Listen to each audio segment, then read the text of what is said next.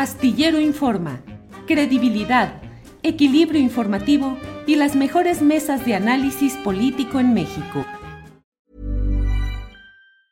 You should celebrate yourself every day, but some days you should celebrate with jewelry. Whether you want to commemorate an unforgettable moment or just bring some added sparkle to your collection, Blue Nile can offer you expert guidance and a wide assortment of jewelry of the highest quality at the best price. Go to BlueNile.com today and experience the ease and convenience of shopping Blue Nile, the original online jeweler since 1999. That's BlueNile.com. BlueNile.com.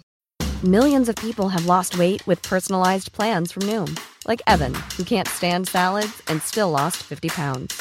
Salads, generally, for most people, are the easy button, right? For me, that wasn't an option. I never really was a salad guy. That's just not who I am. But Noom worked for me. Get your personalized plan today at Noom.com. Real Noom user compensated to provide their story. In four weeks, the typical Noom user can expect to lose one to two pounds per week. Individual results may vary.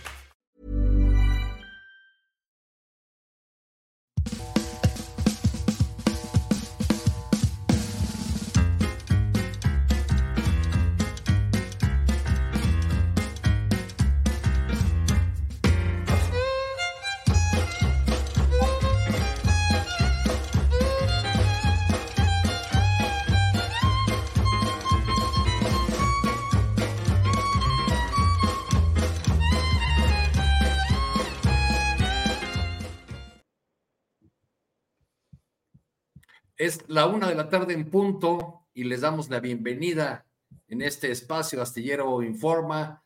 Eh, estamos listos para la transmisión de este día viernes, ¿no es así, Marta Olivia? Así es, Arturo Cano. Buenas tardes a todas, a todos, a todos quienes nos acompañan en este día. Estamos en Astillero Informa en una emisión con mucho análisis, debate y hoy la mesa del más allá en punto de las dos de la tarde. Y bueno, comenzamos, comenzamos con toda la información. Ya casi Navidad, Arturo. Pues ya, ya todo el mundo anda haciendo sus preparativos. Hoy veía por ahí en las redes sociales que eh, Xochitl Galvez estaba cocinando bacalao, entonces ya todos andan en sus, en sus preparativos. Este, y ya eh, la, las ciudades y las poblaciones del país comienzan a oler a romeritos, a guajolote, en fin. Ya, ya viene la celebración. Y la información no para y precisamente nos vamos ya con Alex Fernanda, quien ya tiene eh, la síntesis informativa de lo más relevante que ha acontecido en las últimas horas. Adelante, Alex. Hola Arturo, Marta, pues el día de hoy comenzamos con que el presidente Andrés Manuel López Obrador anunció que se reforzará las medidas de contención de migrantes en la frontera sur del país. En conferencia de prensa matutina, el mandatario confirmó que una delegación de altos funcionarios de Estados Unidos llegará a México el próximo 27 de, de diciembre. Vamos a, vamos a escuchar. Platicamos sobre varios temas lo relacionado con la economía. Llegamos a la conclusión que nos necesitamos, nos complementamos, somos pueblos vecinos, pueblos hermanos, tenemos que mantener nuestra relación comercial. Ahora se nos eh, presenta una situación extraordinaria porque aumentó el número de migrantes que pasan por nuestro país con el propósito de llegar a Estados Unidos. Vamos a tener para tratar todos estos temas, como siempre, una reunión el día 27 de este mes. Viene el secretario de Estado, Blinken, la señora Elizabeth, encargada de seguridad, y también secretario de Seguridad Interior, Mallorca. Vamos a tener una reunión en Palacio Nacional. De eso tratamos en la conversación con el presidente Biden. Es una relación de amistad. El acuerdo es que sigamos este, trabajando juntos. Y ya tenemos nosotros una propuesta para reforzar nuestros planes de lo que venimos haciendo. ¿Se van a reforzar las medidas de contención en el, sur del país? Básicamente, básicamente, pero no solo es eh, contención, son dos cosas más. Primero, a ver si logramos llevar a cabo el plan de desarrollo para los pueblos de América Latina y el Caribe, lo que estamos proponiendo desde hace tiempo. Y lo otro es seguir ayudando a resolver problemas de índole político.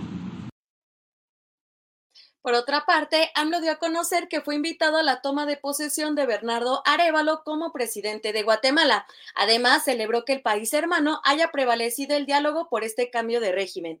En otro tema, hoy, viernes 22 de diciembre, el presidente López Obrador inauguró la primera línea del tren interoceánico con el que se unirá al Océano Pacífico con el Atlántico en una franja de 300 kilómetros. Desde Salina Cruz, Oaxaca, aseguró que este proyecto lo han soñado reyes políticos y gobernantes. Además, mencionó que es estratégico para el desarrollo sur del país y que ha generado interés a nivel internacional. Vamos a ver cómo se vivió esta inauguración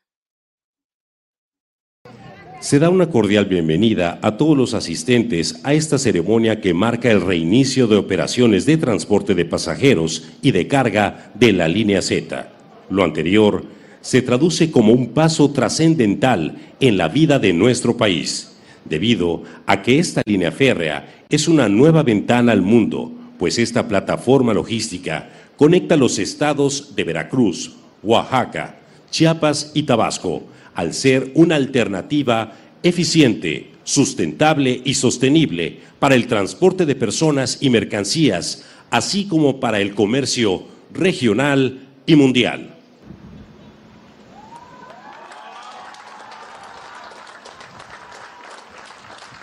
Estamos inaugurando una etapa nueva y queremos tener éxito. Hay condiciones inmejorables para lograrlo.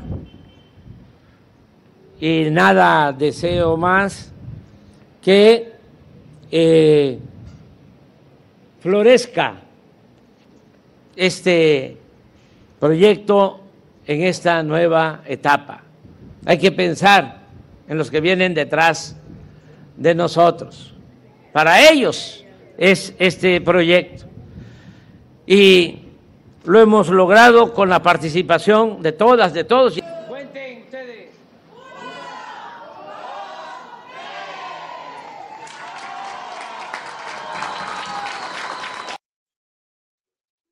Por otro lado, el mandatario federal lamentó el fallecimiento de la periodista Cristina Pacheco, quien falleció ayer a los 82 años víctima de cáncer. Destacó la vida intelectual fructífera que la escritora llevó y envió el pésame a sus seres queridos. Vamos a ver el video. Antes que nada, lamentar mucho y enviar un pésame a los familiares, amigos de la escritora periodista Cristina Pacheco. Ayer fallece eh, después de una fructífera vida intelectual. Eh, la recordamos con afecto y enviamos a sus familiares un abrazo y a sus amigos, a sus lectores, a quienes constantemente la veían en los programas de televisión, eh, Cristina Pacheco. Vamos a estar, pues, el día de hoy dedicando esta jornada a esta periodista. Y el día de hoy, la comunidad Argenmex realizó un evento afuera del Consulado de Argentina para manifestarse pacíficamente por el decreto que el presidente Javier Milei quiere implementar. Vamos con el reporte de nuestro compañero Federico Bonazo, quien estuvo presente. La banda de astillero acá reportando, Fede Bonazo desde el Ángel de la Independencia, después de haber asistido a esta manifestación pacífica eh, de la comunidad Argenmex en México, donde se manifestaron en contra de lo que es este intento anticonstitucional del nuevo presidente y de su gabinete de imponer un decretazo con más de 300 normas y derogaciones a leyes ya existentes que protegen tantas de ellas la economía y el bolsillo de las clases medias y trabajadoras. Es un decreto que tiene como intención eh, abrir de manera descarada, incontrolada la economía y esto va a complicar muchísimo más, por supuesto, a las familias que ya tenían problemas para llegar a fin de mes. Dispararse los precios eh, de los alimentos, el quitarse los subsidios a transporte, el proponer que la salud eh, ya se convierta absolutamente en un negocio privado, va a provocar eh, muchísimo deterioro en la vida ya de por sí golpeada de las argentinas y los argentinos y además va a provocar lo que ya estamos viendo, una serie de movilizaciones muy importantes a lo largo de todo el país a solo 11, 12 días de iniciado el gobierno de Milei. Hay muchísima gente, incluso votantes de Milei desilusionados, que entienden muy bien que eh, deben resistir porque este es un plan que beneficia a un 10% de, argentinos y argentinas en, a costa del deterioro de la vida aún más dramático del resto. Eh, en México hay conciencia de parte de la comunidad que ha propuesto hacer esta primera manifestación entregando una carta a las autoridades consulares donde se posiciona eh, ante este intento eh, inconstitucional de mi ley, que abre además preguntas muy, muy preocupantes. Es decir, si el Congreso no le llegara a aprobar este decreto gigantesco, este decretazo, eh, ¿qué pasaría? ¿Eh? ¿Habría intentos de cerrar el Congreso? Bueno, es una de las preguntas que están en el aire. También hay que aclararle al público que nos ve que con que alguna de las dos cámaras, diputados o senadores, apruebe el decreto de mi ley, aunque la otra no, incluso con que una de ellas se abstenga de discutir el tema, dada la legislación actual, la normativa actual del Congreso, este decreto de urgencia, de necesidad y urgencia que quiere imponer mi ley, puede llegar a ser impuesto, lo cual bueno, aumentará mucho más la protesta social que estamos ya viendo en las calles y aumentará también la respuesta internacional, porque aquí se dirimen no solo eh, el destino de los argentinos, se dirime una concepción de sociedad. Eh, el mundo está muy atento porque este experimento de enorme crueldad que quiere imponer eh, mi ley eh, puede detonar intentos de imitación en otras partes y abre una discusión fundamental sobre qué tipo de sociedades queremos. Les mando a toda la banda de Astillero un abrazo muy grande. Acá seguimos.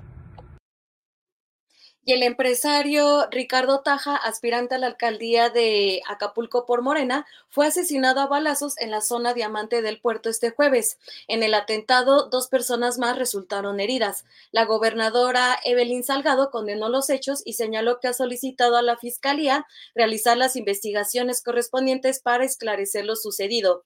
Eh, también la Fiscalía de General de Justicia de Guerrero informó que ya se inició una carpeta de investigación por homicidio calificado en contra del político.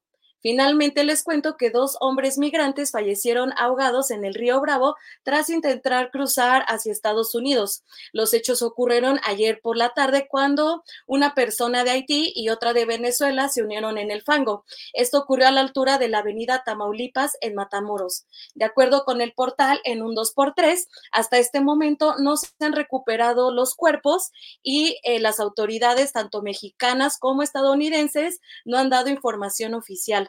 Marta Arturo, regresamos con ustedes y recuerden, toda la información la pueden encontrar en juliastillero.com. Gracias, Alex, por toda esta información. Gracias y precisamente eh, por estar con nosotros. Eh, muy buenas tardes.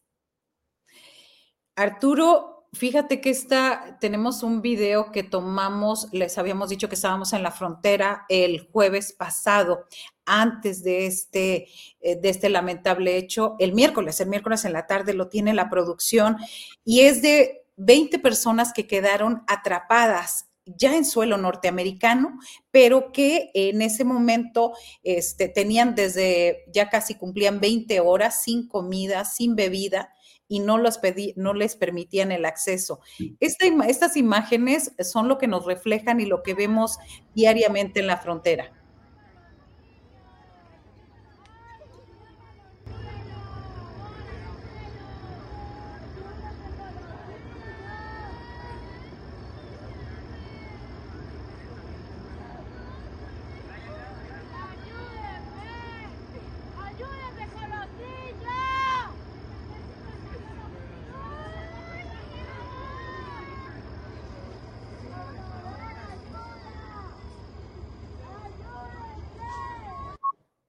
Y bueno, con esto hay que recordar que el gobernador de Texas, Greg Abbott, promulgó la ley SB4 que permite a la policía detener a los inmigrantes que crucen ilegalmente la frontera en donde, en escuelas, en iglesias, en centros laborales de Estados Unidos y solamente por el hecho de parecer migrante, Arturo. Pues eh, tristes y dolorosas estas imágenes, Marta, eh, y, y por desgracia parece que las seguiremos viendo. Hay una eh, combinación de debilidad del presidente Joe Biden con eh, eh, que se traduce en la exigencia a México de aumentar las medidas de control. Este, el portavoz de, de Seguridad Nacional, John Kirby, dijo ayer que están pidiendo a México, y para eso vendrán funcionarios de alto nivel, que colaboren más todavía en el, la contención de los migrantes y están solicitando los eh, estadounidenses eh, mayores, eh, más retenes, mayores controles en el ferrocarril, en las líneas férreas y que se incremente la presencia militar en la frontera sur. Así, nada más. Y vamos ahora a nuestra primera entrevista, Arturo. Así es. Vamos con, con Jaime García para hablar de campañas, para hablar de, del aire. Jaime, es un gusto tenerte por aquí. Jaime es un consultor político, articulista eh, en el diario el, Universal, y pues vamos a platicar con él sobre lo que fueron, eh, lo que fue este año en términos de eh, publicidad, de estrategias de campaña, cómo arrancaron las precampañas, las de Xochitl Gálvez y la de Claudio Chema, y cómo cierran el año, Jaime. Bienvenido. Gracias, Marta Olivia Arturo, a quienes nos ven y escuchan.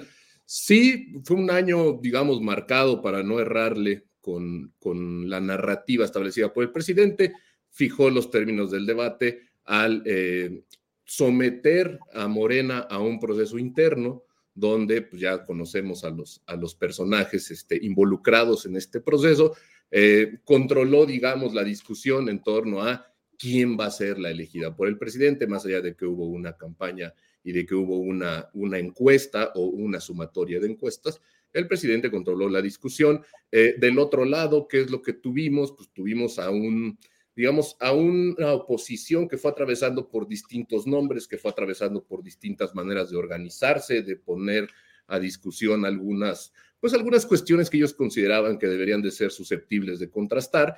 Y digamos que eh, el tercero en, en disputa en esa sumatoria de precampañas pues ni siquiera arrancó, se terminó por convertir en, ese elefante en la habitación, que fue el caso de él, pues sí, digámoslo así, sí fue precandidato durante algún momento de, Movimiento Ciudadano, Samuel García, pero si están de acuerdo, ¿no? Este, me gustaría como, como ir situando cuáles fueron los momentos de cada una de las precampañas, tanto de la doctora Claudia Sheinbaum como de Xochitl Gálvez, la senadora por el PAN, y en el, en el, caso, de, en el caso de Claudia, pues digamos que no ha no se ha salido de la inercia, no tendría por qué hacerlo en términos de comunicación cuando tenemos a un presidente con más o menos 60 altos de aprobación, pues digamos que, que, sería no nada más ilógico, sino irracional no hablar de continuidad, no hablar de transformación, no hablar de seguir dando programas sociales, que crezcan los programas sociales, es, lo que mantiene a flote la evaluación del presidente, pero en el caso de Claudia Sheinbaum y lo que hemos visto en algunos spots que ha, puesto tanto en redes como,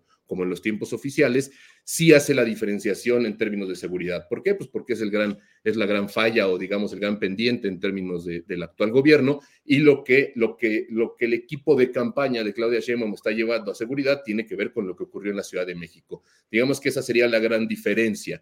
Y en el caso de Xochitl Gálvez, ha tenido una serie de mensajes variopintos. ¿Por qué variopintos? Porque pareciera que está más sometida a la coyuntura, está más sometida a, términos publicitarios, que muchas veces... Anda, anda Xochitl Gálvez, Jaime, en busca de, eh, de un público receptor, porque no queda muy claro muchas veces a quién se dirige, a quién, a quién eh, lanza su, su, mensaje. Una vez, unas veces le habla con mucha claridad y hasta explícitamente a, a la clase media, eh, como si fuera una sola, este, y otra vez va variando su mensaje según la coyuntura, según los temas que el presidente coloca en la agenda nacional, en fin.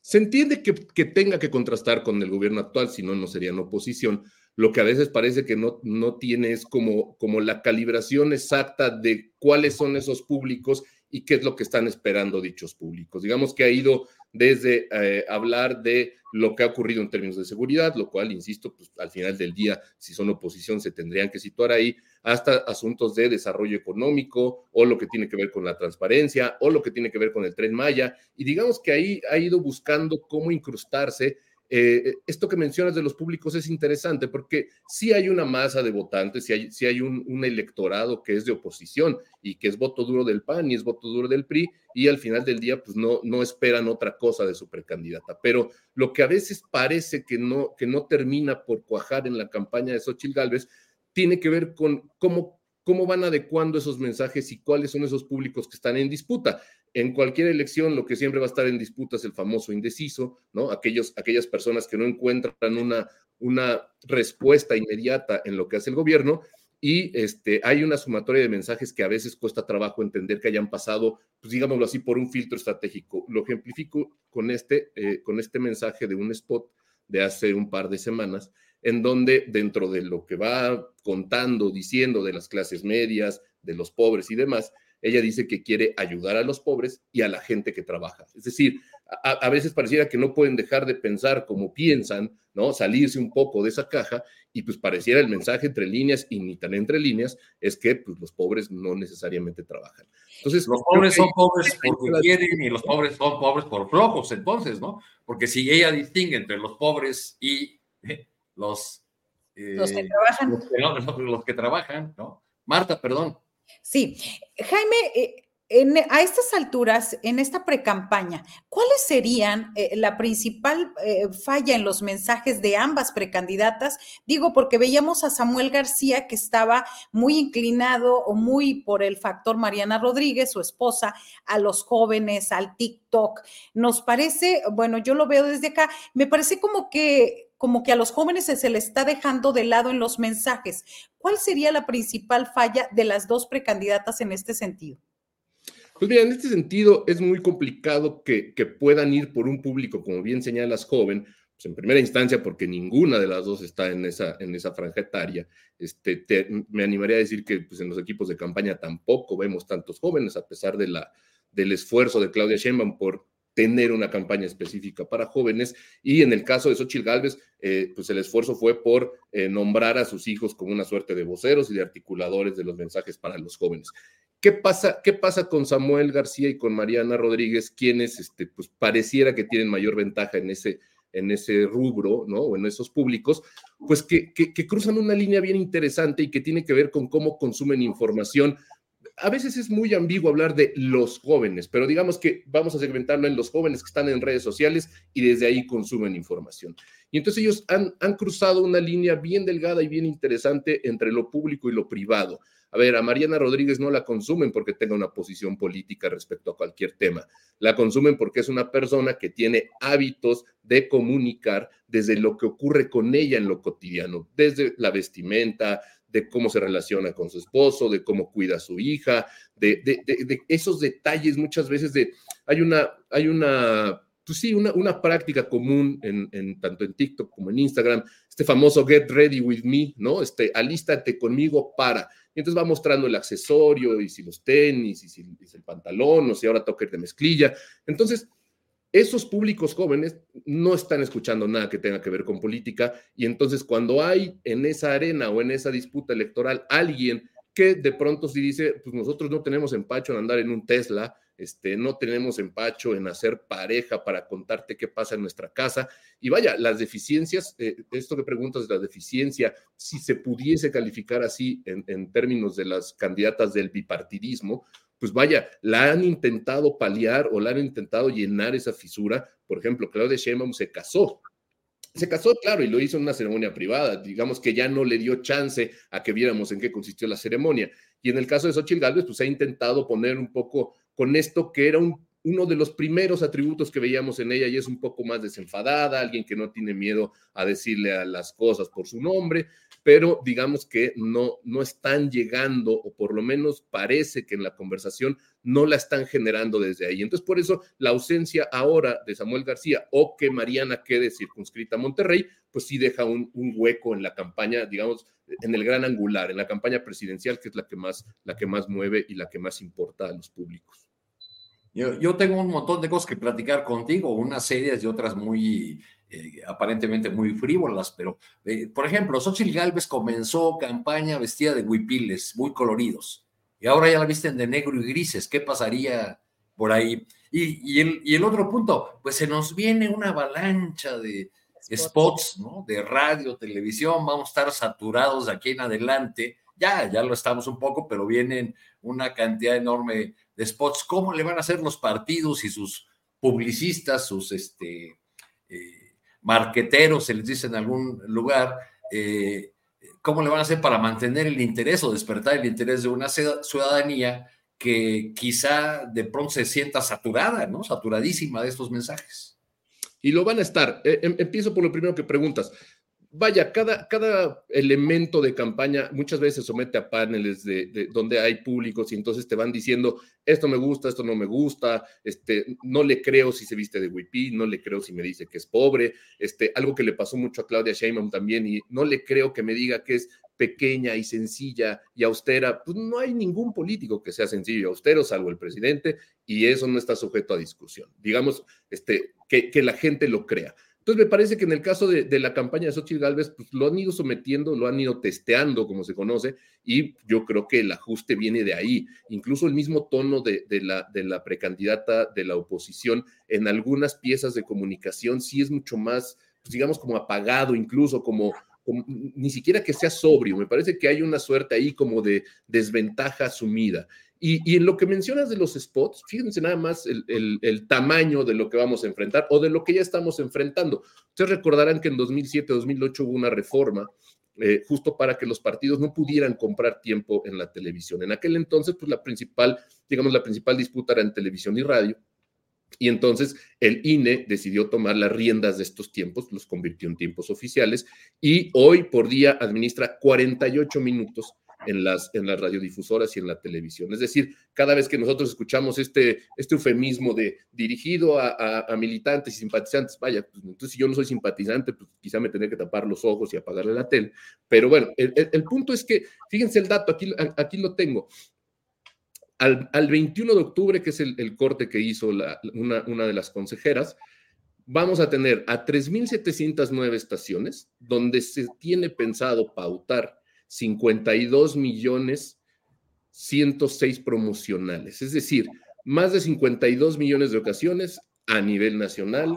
La población estará, pues, digamos, sujeta a poder escuchar cualquier tipo de mensaje. ¿Y por qué digo cualquier tipo de mensaje? Porque no nada más será lo que tenga que ver con las candidatas presidenciales o con los candidatos a gobernadores, sino senadores, diputados federales, diputados locales, alcaldes, en fin, habrá N cantidad de mensajes y entonces, más allá de la saturación, yo creo que lo que va a ocurrir es que vamos a estar como en búsqueda, me refiero a quienes, nos, a quienes se dedican o quienes consumimos información, en búsqueda de algo que tenga que ver con ser memorable. Vamos a estar buscando cuál será el spot más memorable. Hoy pues, les diría que, salvo su mejor opinión, no ha habido uno que marque la conversación o que diga, ah, a partir de aquí cambió.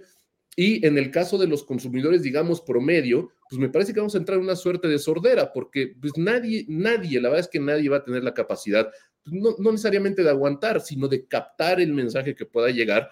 Este, van a ser algo así como 7 mil spots, es decir, 7 mil piezas que se reproducirán 52 millones de ocasiones. Vaya, es, es, es una estridencia de un grado tal pues que ningún, ningún consumidor tendrá la capacidad de discernir ya en un momento determinado. ¿Qué creo que va a pasar con los, con los spots? Pues que hablarán de la marca partido. Y, en esto de las marcas partido, digamos, viendo los números de Morena, pues sería como una ruta que tendrían que seguir, porque pues, al final del día es un partido que en muchos lugares todavía es cambio, es un partido nuevo, la gente le, concede todavía cierta, pues, digamos, como beneficio de la duda, y en el caso del PRI del PAN, pues tendrán que intentar contrastar con una realidad este, que a ver si queda claro que la puedan conocer o no ya para el cierre, Jaime García, eh, y las redes sociales. qué papel juega en estas eh, precampañas y campañas, si están reguladas del todo y eh, creo que también esta parte de las revistas que promocionan entrevistas que de pronto ni hay tal revista, ni hay tal tiraje, pero hay un logo y ya el Tribunal Electoral ha dicho pues que es válido. Claro, digamos que las redes sociales ya tiene algunos procesos electorales que lo han hecho, pero en este va a quedar de manifiesto con mayor claridad todavía, que digamos vienen a, borrar un poco o alterar lo que, lo que intentó, pues sí, como mediar o, equilibrar la reforma electoral de, de 2007-2008. ¿Por qué digo esto? Porque ahora en las redes sociales existe esta práctica de pautar contenidos. Y si bien no es que sea rastreable la cantidad de dinero que se destina a estas pautas y cada vez tanto tanto Meta como, como WhatsApp y demás, están un poco más regulados, pero hay una práctica que seguramente ustedes conocen que tiene que ver con este, los famosos outlets o cuentas alternas, que como bien mencionas, ¿no? Con este caso de las, de las revistas, que de pronto aparece un espectacular de una revista que nadie conoce y nadie consume, bueno, pues en, Facebook, en Instagram, en Twitter, eh, digamos que de pronto aparecen sitios, ¿no? Este, el grillo de la cuenca, y el grillo de la cuenca pues, es controlado por un equipo de campaña que cada vez que tiene una noticia o algo que quieren llevar a, que quieren llevar a, esa, a esa agua de las redes sociales o las encuestas, que también es todo un tema que, habría, que, que habría que dedicarle tiempo, pues vaya, se genera un posteo y ese posteo se pauta a comunidades específicas, a consumidores específicos, pero insisto, el dinero pues, se convierte en algo irrastreable. Si ustedes revisan lo que declara cada candidata o candidato o, el, ejemplo más claro que tenemos es la, pauta que destinó Mario Delgado a intentar ser precandidato a la jefatura de gobierno de la Ciudad de México, pues vaya, son, son cantidades ínfimas, porque cada vez que uno abre las redes sociales, aparecen y aparecen y aparecen y aparecen los mensajes y no corresponde, les diría que ni al 10% de lo que se declara. ¿Por qué? Insisto, porque están todos estos mecanismos de terciarizar la, la paga, de terciarizar la manera en la que llegan a esas a esas poblaciones o a esas audiencias. Y obviamente en algún momento la normativa electoral de carácter federal pues tendrá que pues, primero dar, dar discusión a ello y después ver de qué manera lo pueden acotar. Hoy les diría que es inacotable, es decir, está corriendo en carriles donde pues, digamos que gana el que tiene más dinero. Es así de sencillo, ¿no? Este, sí se puede más o menos ver de dónde sale el dinero, pero llega un punto en el que ya no, ya no se puede abordar. ¿Y, qué pasa? Pues que son como relaciones ganar-ganar en términos comerciales, porque cuántas encuestas no hemos visto en donde de pronto la ventaja que le dan a la doctora Sheinbaum está en el 70%, 15%, ¿no? Y de ahí vamos buscando el resto de las encuestas. Algunas encuestadoras son serias, pero en algunos casos, pues de pronto cada quien encuesta lo que quiere, publica el resultado que quiere, y la verdad es que no se busca que sea fidedigno, lo que se busca es el encabezado para poderlo pautar y poder generar esto que llaman percepción de triunfo. Hoy, digamos que para, eh, para ponerlo en una nuez, ¿no? Claudia está en la inercia, Xochitl está en la búsqueda de temas y desde ahí ejecutan cada cual la campaña. Entonces, pues el año cierra así y, me parece que ambas estrategias este, pues atienden al principal problema. En el caso, de, en el caso del, del polo opositor, pues tener un relato de algo que a la gente le haga sentido y en el caso de, la candidata morenista, pues aprovechar la gran popularidad que tiene y seguiría teniendo de aquí a fin de sexenio el presidente y el partido. Jaime, pues ángulos todos muy interesantes, eh, abordajes este, de, los temas políticos que no solemos hacer desde este ángulo que tú lo planteas. Y este caso de Mario Delgado, como muchos otros, nos ilustran bien en la idea de que lo que Natura no da, TikTok no presta. ¿verdad? Te agradecemos mucho tu, tu participación. Muchas gracias, Jaime. A ustedes, gracias, Marta Olivia, Arturo, auditorio, un gusto. Saludos. Gracias, Jaime García. Gracias.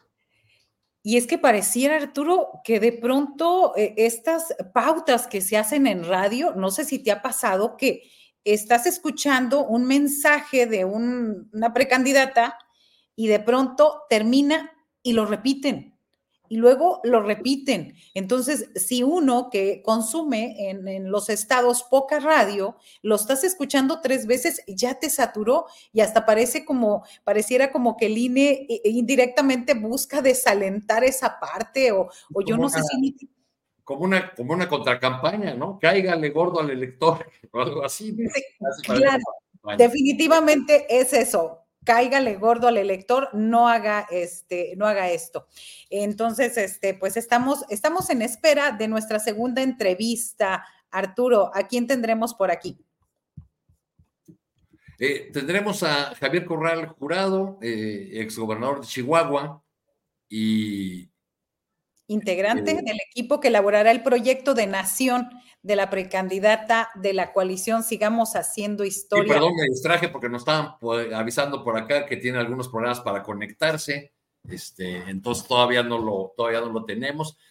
pues sí, Javier Corral es uno más de los políticos que eh, dio pie a esta eh, crítica, a esta serie de críticas a, eh, políticos expriistas o expanistas que se sumaron al, equipo de, Claudia Chembam o a uno de los equipos, de los muchos equipos que tiene Claudia Chembam, en el caso de Corral, al, bloque, digamos, que coordina el sector de la UNAM, Juan Ramón de la Fuente, ahí fue presentado un, este, domingo en el Museo de, de Economía, este, en, una, eh, en una lista de personajes que incluye a académicos muy renombrados, de algunas eh, figuras que formaron parte de otros equipos políticos o de plano que de, de militantes abiertos de otro partido, como el caso de, de Javier Corral. Y bueno, Javier Corral, este, estas notas de cómo se abordan también es interesante, eh, Arturo. Por ejemplo, él, él, recibió una agresión este, en un restaurante y dependiendo del medio es como se enfocan los titulares. Leía en un medio que decía, reportan en redes pleito y el otro es confrontación. Y luego hay quienes, eh, por estar en el equipo de Claudia Sheinbaum, hablan y empiezan a investigar cuánto cuesta comer en la garufa, donde estuvo Javier Corral, exgobernador de Chihuahua por el Partido Acción Nacional. Ahí también eh, se nota se nota hasta en estas pequeñas eh, noticias o informaciones el sesgo que le da cada editorial y cada medio periodístico. Sí, pues este, en, unos casos será presentado como, como agresión, en otros casos este, poco falta para que algún medio de esos muy alentados por la gobernadora Maru Campos ponga justicia divina, le caiga corral en un restaurante de lujo o, algo por el estilo, ¿no? Pero pues, eso es lo que más o menos eh, nos tienen acostumbrados los, los políticos y la influencia que tienen en los distintos medios. Pero si no, está, si no está Javier Corral, hay que preguntarnos, amigos de producción, si vamos con la otra entrevista, porque parece que ya nos demoramos. Me dicen que ya está conectado. Adelante. Ah, perfecto. Bienvenido, Javier Corral Jurado, exgobernador de Chihuahua. ¿Qué pasó en la garufa? ¿Qué estaba haciendo usted ahí? ¿Cómo fue? ¿Fue pleito? ¿Fue llegada? Cuéntenos un poco. Bueno, en primer lugar, un saludo, Marta Olivia, Arturo, un gusto saludarte y por supuesto a todos los que siguen este espacio de Astillero Informa.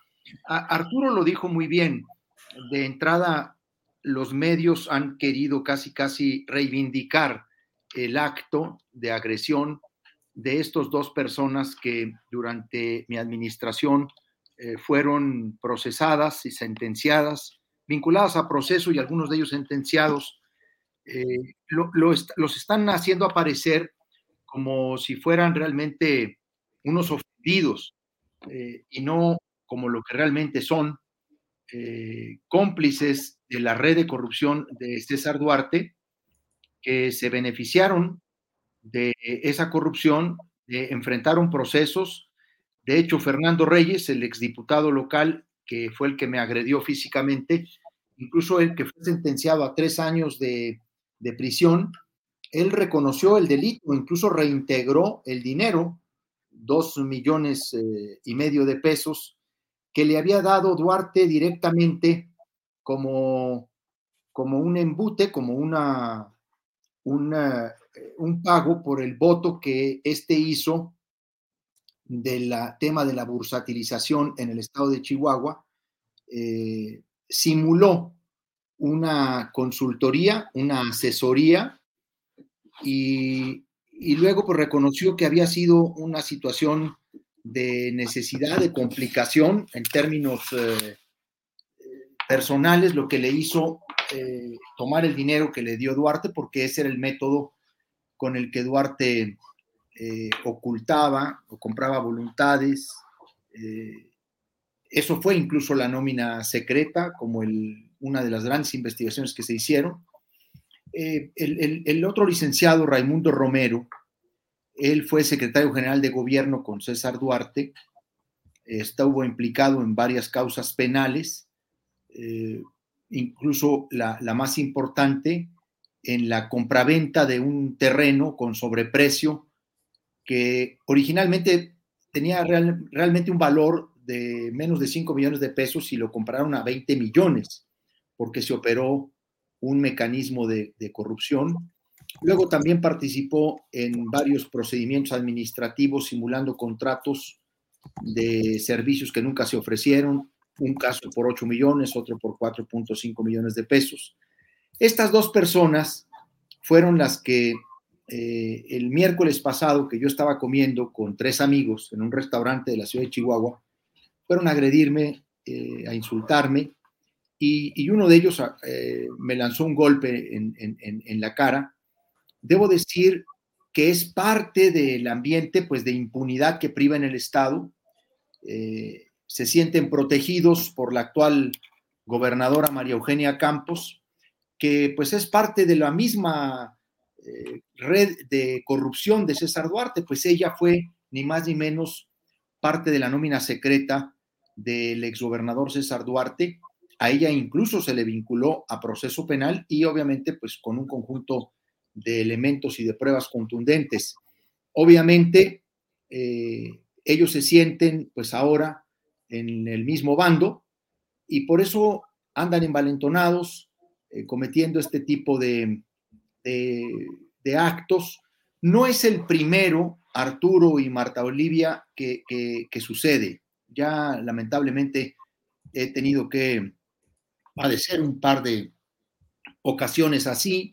Sin embargo, esta es la primera ocasión en que las palabras, de las provocaciones, porque lo que han buscado fundamentalmente es provocarme en algunos lugares eh, para suscitar eh, la riña o el pleito y luego pues voltearme el asunto como están acostumbrados. Pues acá el control, ¿qué les voy a platicar? Acá el control mediático es prácticamente absoluto. A ver, María Eugenia Campos tiene eh, un gasto a dos años de su administración de más de 750 millones de pesos en medios de comunicación. O sea, no solamente en contratos de publicidad, sino en pagos de nueva cuenta, porque regresaron los pagos directos a periodistas, a locutores. Eh, y entonces, pues tiene la posibilidad de controlar los medios, de manejar las informaciones como quiere. Lo que es cierto es que la sociedad chihuahuense eh, no ha caído en el garlito, sabe perfectamente que estos delincuentes, además de cobardes, son unos cínicos, que no tienen ninguna calidad moral para reprocharme en absoluto nada. En primer lugar, porque pues las investigaciones las condujo la Fiscalía General del Estado y las, las sentencias las resolvieron distintos jueces de control. Eh, sin embargo. ¿Por qué, están libres esos personajes, sus agresores, entonces? Arturo, cuando, cuando ella llega, cuando María Eugenia Campos llega al gobierno de Chihuahua, ellos empiezan a obtener un cambio en medidas cautelares. Empiezan a recuperar varios de ellos su libertad, otros empiezan a, les cambian la medida cautelar por arraigo domiciliario y luego les quitan los arraigos domiciliarios y, luego se desiste la, fiscalía o el gobierno de Chihuahua de varios de estos procedimientos. Eh, en, su calidad de exgobernador, ¿usted eh, tiene un equipo de seguridad que le acompañe? No, Arturo. De hecho, una y otra vez la gobernadora ha hecho ostensible pues que yo no tengo seguridad porque a mí no me dieron eh, ninguna protección personal tras que concluí mi, mandato. Eh, debo decir que lo ha, lo ha festejado, incluso lo hace ostensible el que yo no tengo ninguna seguridad, como si la tienen otros exgobernadores de Chihuahua. Incluso nosotros durante nuestro mandato le mantuvimos la seguridad y la protección a, a Patricio Martínez, a Reyes Baeza, y ellos hasta el día de hoy entiendo que la mantienen. Eh, eh, solo es mi caso, es un caso muy dirigido, muy claro. Eh, también de eso se aprovechan al saber que, no tengo ningún resguardo. Eh, obviamente he acudido en estos días al gobierno de la República, eh, me he comunicado con la secretaria de Gobernación, con Luisa María Alcalde, pues para exponerle que se han incrementado los riesgos de mi seguridad personal, sobre todo a raíz de que me integré por una invitación directa y personal de la doctora Claudia Chemba a un equipo que ella formó, eh, un grupo plural externo, para fortalecer eh, la propuesta que en su proyecto de nación ha realizado Morena y que ella busca eh, fortalecer con diálogos con la sociedad, se, denominan diálogos por la transformación. A partir de ahí se han incrementado este clima de agresiones. Bueno, se ha lanzado toda una campaña de odio, de infundios en los medios locales que ella controla y en, redes a través del aparato de gobierno. Javier. Sí, ¿Usted va a emprender acciones legales para ir cerrando la entrevista? ¿Va a emprender acciones legales? ¿Ya ha hecho de, demandas concretas? Sí, bueno, yo, como ustedes saben, pues eh, aquí en el Ministerio Público Local pues hay muy pocas posibilidades de que esto prospere. Sin embargo, yo no voy a dejar pasar el hecho, voy a interponer una denuncia que estoy elaborando para presentarla en la Fiscalía General del Estado. Obviamente, pues son, por decirlo, pues son los mismos, ¿no? Se protegen, por eso lo hacen. Sin embargo, también estoy pensando eh, presentar, y por eso he acudido a la Secretaría de Seguridad Pública eh, Federal, eh, una denuncia para que se investiguen los hechos, toda vez que son una serie de amenazas, de insultos, incluso públicas, están en, algunos portales digitales del Estado, las amenazas directas hacia mi persona, por varios de ellos que han obtenido su libertad y que me lanzan, pues sintiéndose precisamente con la protección o la impunidad, eh, amenazas ya muy directas. Entonces, sí voy a tomar medidas legales. He buscado pues pues ahí está la, denuncia del exgobernador Javier Corral Jurado, a quien agradecemos su participación. Este, tenemos que irnos corriendo porque ya se nos, se nos agota el, tiempo, pero muchas gracias a Javier Corral. No, al contrario, muchas gracias a ustedes por el espacio, por la entrevista y pues muchas felicidades Arturo por tu libro. Aquí en nuestra librería eh, es un libro muy solicitado, es, es, un perfil el que has hecho de Claudia Chemba muy interesante. Yo creo que es una gran ventana para asomarse a un perfil que es muy desconocido en sus principales cualidades, pero que tu libro lo coloca en una dimensión exacta. Te felicito por eso. Ojalá que podamos repetir la presentación en Chihuahua, pero aquí en la librería. Muy bien, sí, ya lo platicaremos, Javier. Ojalá que sí, ojalá que sí. Un abrazo a los dos. Gracias. Buenas tardes. Buenas tardes. Buenas tardes y nos vamos corriendo a una entrevista con Andrés Ramírez Silva, titular de la Comisión Mexicana de Ayuda a Refugiados.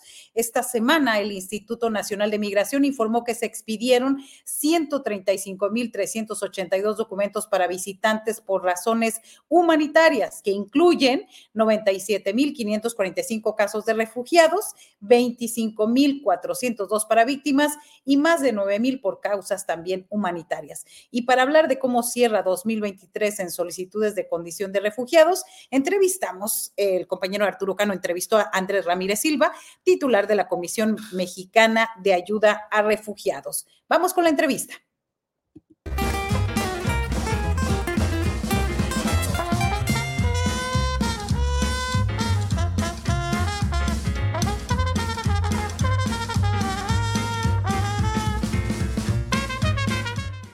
Le doy la bienvenida a Andrés Ramírez Silva.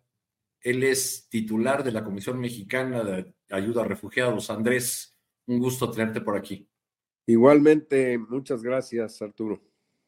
Sí, pues eh, concluimos este año con muchas noticias, las portadas de los periódicos llenos de fotografías de, la, de nuestras fronteras, eh, mostrando imágenes de, pues que ya se hicieron costumbre en el país de personas haciendo filas o pegadas al muro esperando ser atendidas, ser recibidas.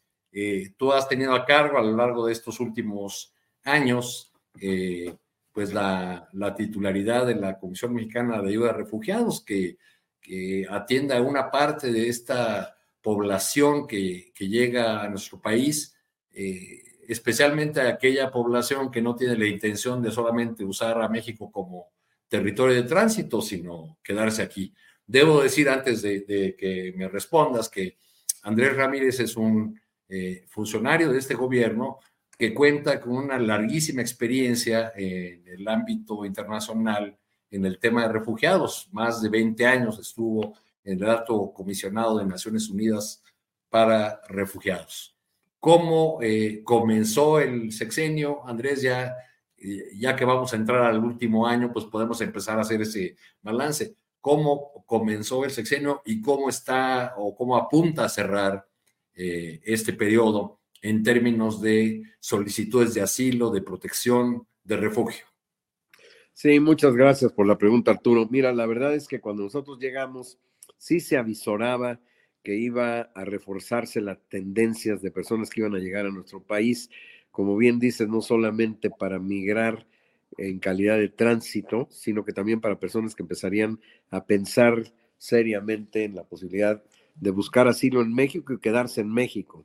Y esto lo pudimos constatar al inicio del sexenio por las, llegadas que claramente mostraron desde el principio que eran mucho más fuertes que lo que había habido a lo largo de, sobre todo el último año, el sexenio anterior, que fue el año pico de todo el sexenio anterior. En el sexenio anterior, el año del 2018, llegaron del orden de 29.600 solicitantes de la condición de refugiado, pero viendo los promedios mensuales de los primeros meses en el año 2019, ya se avisoraba que esa marca iba a ser rebasada de forma clara. Y bueno, así fue, y pues sí, siguió siendo la tónica. Cada mes empezó a incrementar en los eh, desafíos, la situación no solamente de la cantidad de gente, sino del número de países de donde estaban proviniendo. Y solamente fue que la pandemia en el año 2020, como sabes tú, pues fue un elemento importante en pues eh, disuadir a cierto sector de la población migrante a no salir de sus países porque la situación era muchísima incertidumbre, no se sabía a dónde iba a llevar esa pandemia, no había vacunas, había demasiada zozobra, personas que murieron, como sabemos, en varios países del mundo, digamos, un fenómeno global y se cerraron inclusive fronteras en el norte de Centroamérica, y esto ocasionó que bajara de forma bastante drástica el número de personas que llegaron en el año 2019, que fue nuestro primer año de gobierno, donde tuvimos 70.400 solicitantes de la condición de refugiado, un número mucho mayor que los 29.600 que había habido en el año 2018, último año del gobierno anterior. El 2020, si bien bajó no obstante, el número, y a pesar de la pandemia, era bastante superior al número pico del sexenio anterior. Tuvimos 41 mil solicitantes de la condición de refugiado, a pesar de haber fronteras cerradas, a pesar de, la tremenda duda que tenía la gente, el nerviosismo que tenía la gente salir de su país en condiciones en que la pandemia pues era una situación muy incierta.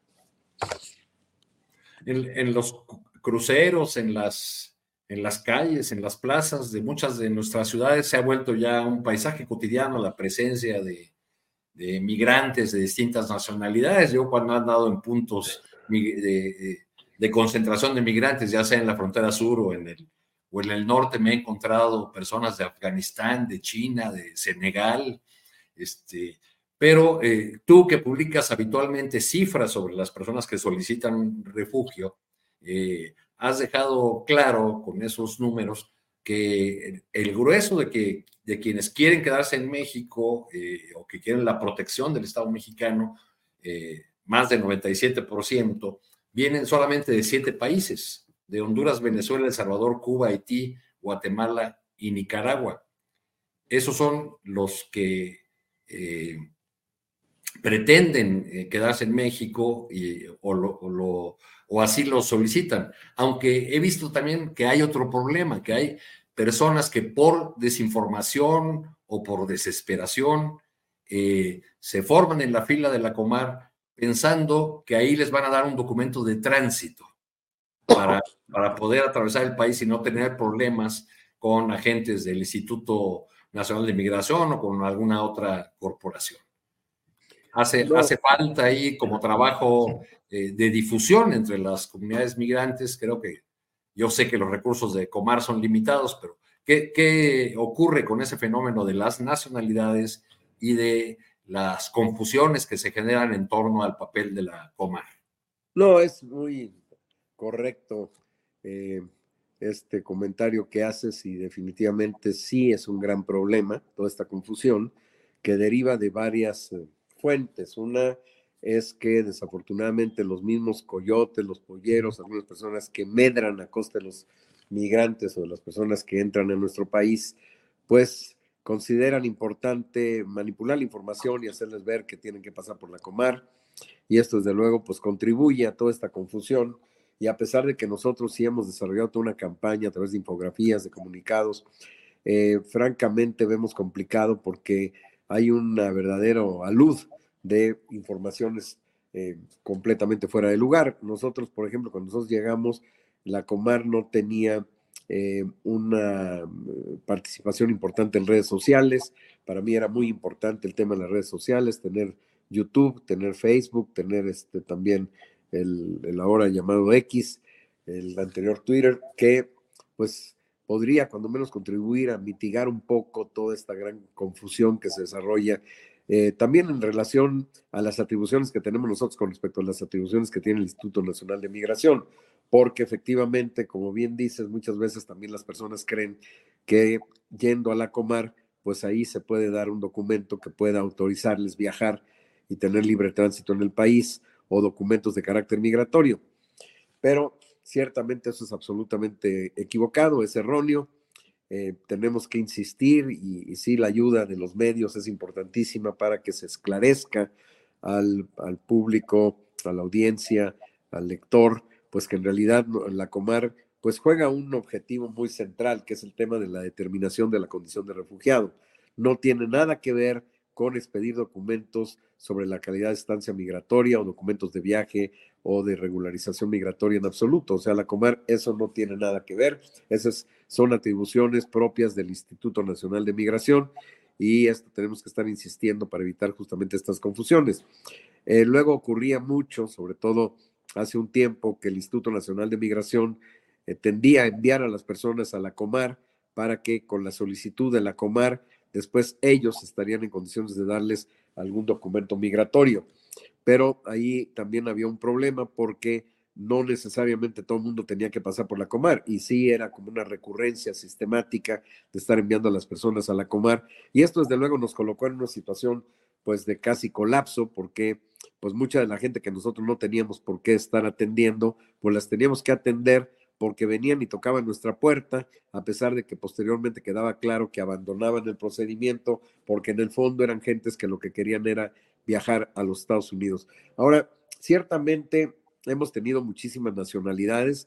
El año 2021 tuvimos personas viniendo de 110 países de origen, en el año 2022 de 118, este año estamos en 110 países de origen también, y la verdad es que esto pues te muestra que pues está llegando gente de todo el mundo, o sea, de todos los continentes del mundo, pero ciertamente, como bien señalas, se concentra la inmensa mayoría en unas cuantas nacionalidades.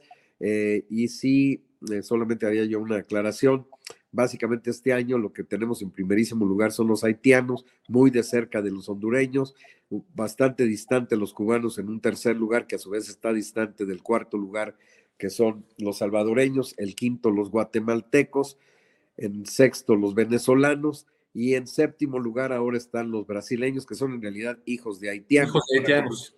Igual, que los, igual, que los, chilenos en algún Igual que los chilenos que están en octavo lugar, son hijos de haitianos, porque tú recordarás que en enero, justamente el 12 de enero del año 2010, se dio un fuerte terremoto, en un fuerte sismo allá en Puerto Prince, allá en Haití, y esto suscitó muchísima gente que salió, pues no al norte, sino al sur. En ese momento los Estados Unidos tenía, eh, es decir, perdón, Brasil tenía mucha fuerza ante el imaginario de los haitianos, iba a organizar el Campeonato Mundial de Fútbol, las Olimpiadas, era quien eh, comandaba la misión MINUSTA, la misión de paz de Naciones Unidas, la comandaba eh, este, los militares brasileños. Y era la época que Lula había desarrollado toda una política muy, muy importante de relaciones eh, diplomáticas, inclusive con el África, era muy conocido, muy popular y había muchísima eh, simpatía por Brasil y entonces lo que hicieron los haitianos por primera vez es tratar de orientarse hacia Brasil Y entonces son esos, esos haitianos, muchos de ellos desde que salieron desde el 2010, que se acabaron quedando en, Brasil, muchos de ellos después salieron a Chile, sobre todo a raíz del golpe de Estado de Temer en el 2016. Y después, pues con el COVID se colocó una situación complicada en estos países, también sufrieron crisis económicas, desempleos, problemas de documentos y muchos de estos haitianos que estaban viviendo en esa situación optaron por tratar de viajar hacia el norte, específicamente queriendo ir hacia los Estados Unidos, cruzaron muchísimos países, entre ellos pues pasaron por el Darién, que es una zona selvática muy densa y muy peligrosa, y llegaron finalmente a nuestro país con la intención de ir a los Estados Unidos. Entonces, los haitianos pues eh, han sido también un elemento importante. Pero estas serían las principales nacionalidades eh, que tenemos y ciertamente tienes toda la razón de que el paisaje se está modificando en varias de las ciudades en México, sobre todo porque ya hay una presencia significativa de personas de distintas categorías de migrantes, pero está pasando lo que pasa en muchos otros países del mundo. Hay que decir que esta vorágine pues, se ha desarrollado de manera ininterrumpida, quebrando las marcas históricas desde el año 2011 a escala mundial. Cada año acrecienta más y más y más por la primavera árabe, por los problemas de Afganistán, los problemas de la guerra ucrania, y problemas diversos, entre ellos temas relacionados con el cambio climático. Y eso nos tiene colocados ya en el tercer lugar eh, en la lista de países eh, a los que llegan solicitantes de protección de refugio después de Estados Unidos y Alemania. Eh, Así es, en realidad México no figuraba ni de lejos en de los principales países en donde las personas vinieran a solicitar la condición de refugiado pero fue creciendo todos los años desde el 2013. Fíjate que en el 2013, nada más para dar un dato, hubo 1.296 solicitantes en el año y bueno, ya este año vamos a quebrar la marca histórica y ya estamos alrededor de 141 mil solicitantes. O sea, es un número infinitamente superior al número que teníamos en el año de 2013. Y sí, ciertamente desde, desde el 2021 México ya se ubica entre los principales países del mundo que tiene una mayor recepción de solicitudes de la condición de refugiado, desde luego después de los Estados Unidos y de Alemania. Han, aumentado las capacidades institucionales de México, de la Comar, particularmente durante esta administración. Hay más eh, oficinas de, de, la Comar en distintos puntos de la República. Vi que recientemente se inauguró una en Tuxtla, en Tuxtla Gutiérrez pero al mismo tiempo hay una escasez o limitación de, recursos. Hubo eh, en el presupuesto de egresos, en el proyecto de presupuesto de egresos, hay un incremento que al parecer solamente resolvía el tema de la inflación. ¿Cómo quedó finalmente el, presupuesto para, la Comar y, cómo han logrado aumentar las capacidades eh, institucionales pese a estas restricciones presupuestales? No, ciertamente el tema de las restricciones presupuestales ha sido un, tema complejo, eh, ha sido un desafío enorme que tenemos nosotros que enfrentar. Yo siempre he dicho que el pobre tiene que ser creativo y buscamos las formas diversas a través de las cuales podemos afrontar mejor la situación. Una de ellas es haber logrado desde el principio, desde que yo llegué y habiendo tenido toda una experiencia de trabajar con el Alto Comisionado de Naciones Unidas para Refugiados, pues el procurar el apoyo del alto comisionado y logramos eh, firmar ya desde el año 2019 un acuerdo marco sobre la base del cual firmamos un convenio específico y ese convenio específico establece y delimita con claridad cuáles son las distintas formas de colaboración y de cooperación financiera de recursos de la ACNUR, más allá de capacitación y asesoría técnica, pero en mobiliario, equipo, vehículos y sobre todo en personal. Y esto pues se ha mantenido a lo largo del sexenio y gracias a estos recursos, pues eh, podemos decir que en buena medida, pues la Comar todavía eh, no, no estamos eh, colapsando. Esto ha sido muy importante. Este apoyo por parte del gobierno federal ha sido importante la iniciativa que tomó en su momento el subsecretario Alejandro Encinas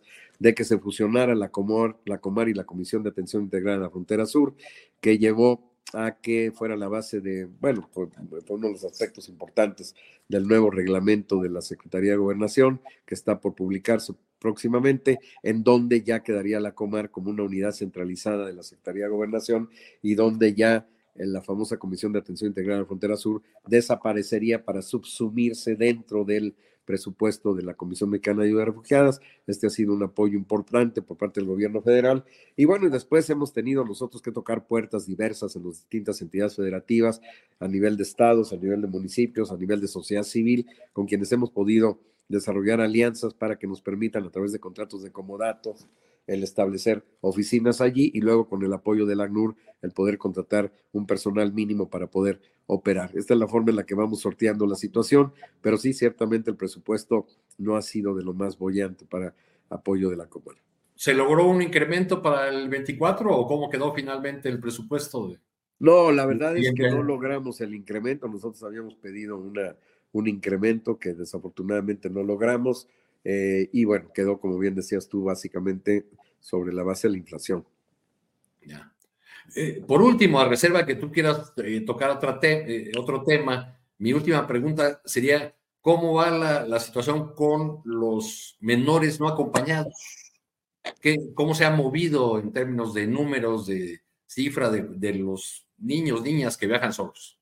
Mira, si bien es cierto que a lo largo de todos estos últimos años ha habido un incremento notable de los niños, niños y adolescentes, eh, eh, sí la gran mayoría son acompañados, porque como están llegando de lugares tan distantes, es muy difícil niños, niñas y adolescentes no acompañados que lleguen en cifras significativas. Sí están llegando, sí están incrementando, pero son comparativamente hablando con respecto a los acompañados bastante inferiores. Ahí es muy importante el papel que juega la Procuraduría de la, de la Infancia, el DIF, eh, para que puedan determinar el mejor interés del niño y que nos los puedan referir a nosotros cuando se considera que pues, la defensa del mejor interés del niño tiene que ver directamente con eh, la posibilidad de acceder al sistema de asilo y que pueden quedar eh, reconocidos también como refugiados. Nosotros siempre estamos en mucha coordinación con estas instancias del gobierno federal. También recuerda que ya para el año 2021 se reformó la ley para ya evitar que quedaran niños y familias acompañantes de los niños en estaciones migratorias. Eh, se desarrolló por parte del gobierno federal ahí sí un importante apoyo financiero para que el DIF pudiera abrir una buena cantidad de, albergues a nivel nacional eh, y justamente platicando con Nuria, la titular de la, del DIF, pues siempre estamos en la necesidad de ver cómo podemos coordinar, cómo nos refieran casos, etcétera. Y esa es la forma en la que nosotros trabajamos, siempre en apoyo al DIF cuando se trata de niños, niños y adolescentes y sobre todo especialmente en el caso de los no acompañados. Andrés, pues te agradecemos mucho la, información, tus, eh, tus comentarios, esta visión sobre lo que México está haciendo en términos del asilo, del, del refugio. Muchas gracias por estar con nosotros. Muchas gracias, siempre un gusto, Arturo, que estés muy bien. Te mando un abrazo y felices fiestas de Sembrinas. Feliz fiesta para ti también. Muchas gracias, abrazo. Hasta luego.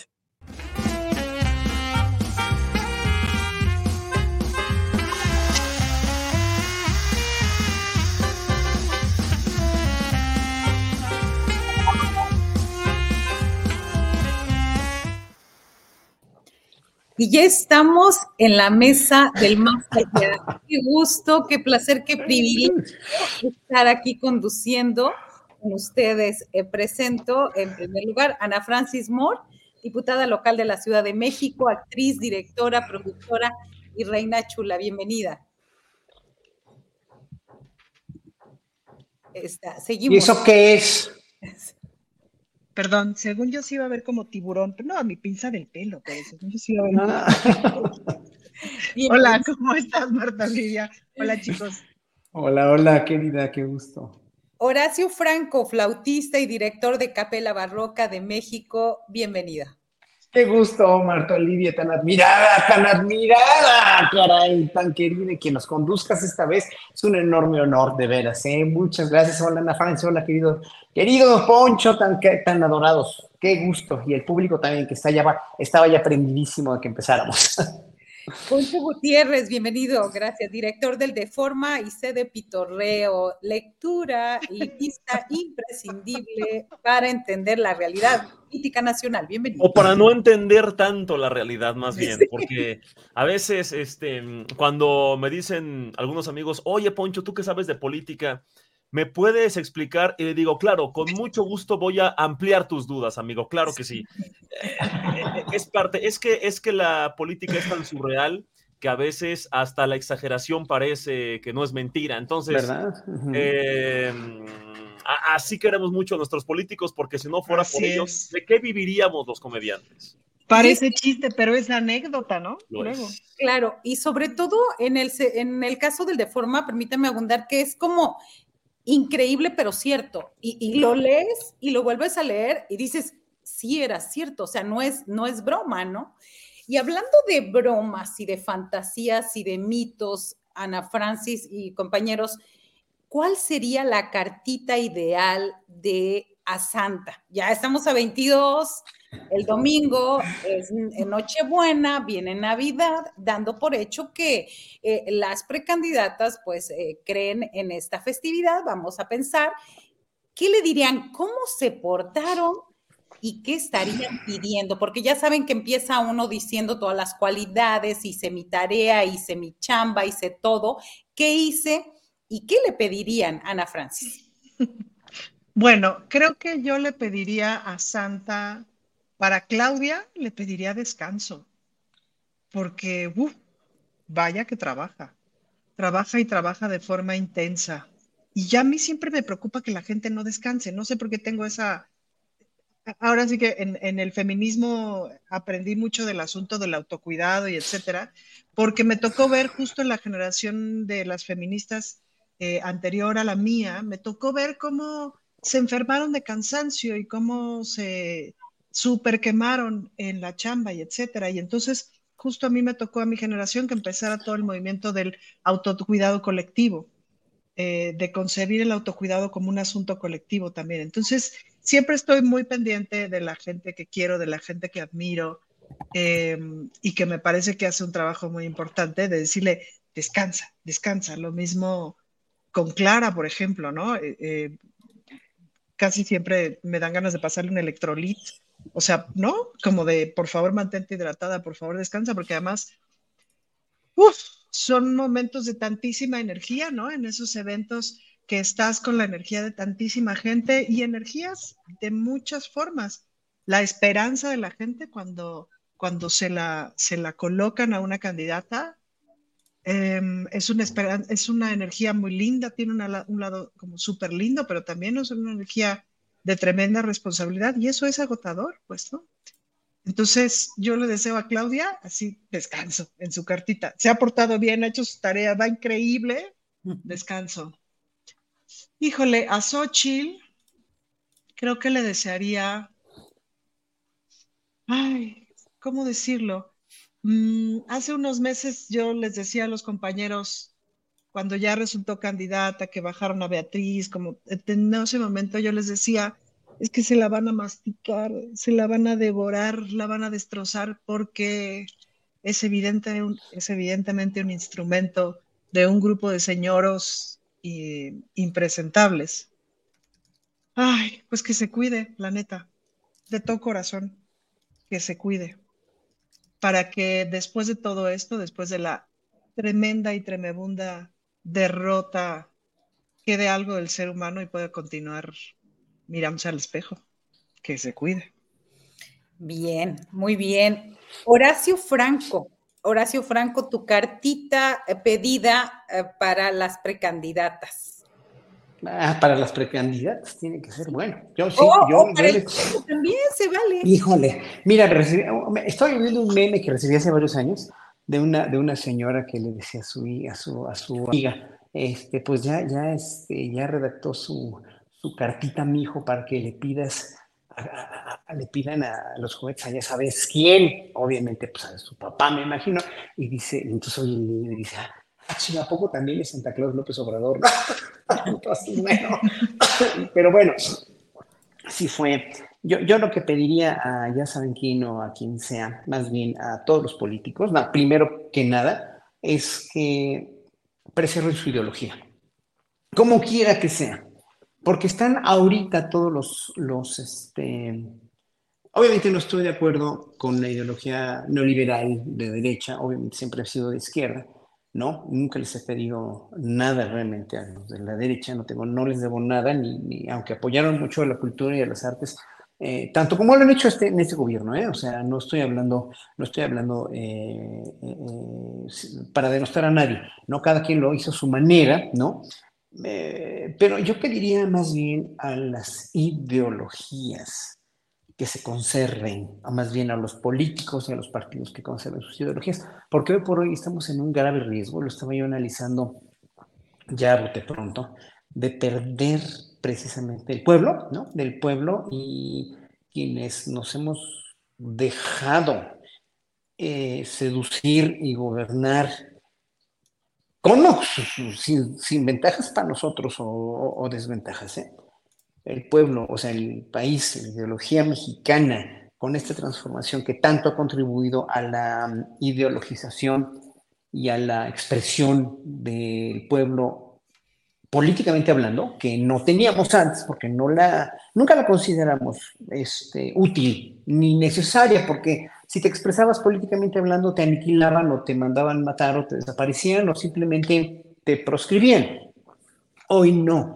Entonces ya con esta mentalidad, lo importante es que estaba yo pensando en que al pueblo que sí apoyamos mucho, sí nos dejamos seducir, nos dejamos embelezar por ya saben quién y por todas la, las reformas que ha hecho en bien de México, por toda la obra pública, por todos los logros, y también por, por, bueno, cuando te casas con, un, con una persona, te casas con el paquete completo de la persona. O sea, tiene muchas ventajas una persona de la que te enamoras y que te, con la que vas a compartir tu vida, pero también tiene desventajas. Y con esas desventajas tienes que aprender a vivir si vas a tener una relación sana con esa persona y conocerlas. Ya conocemos las desventajas o lo que no ha funcionado tan bien el gobierno de la 4T, ¿no? Que son, son bastantes cosas, lo sabes tú también, como todos nosotros, Marta Olivia, bueno, la cuestión de las, ya la cuestión de la implementación de el cambio radical de la corrupción a la honestidad, que no se puede hacer en seis años tan fácil ni tan radicalmente,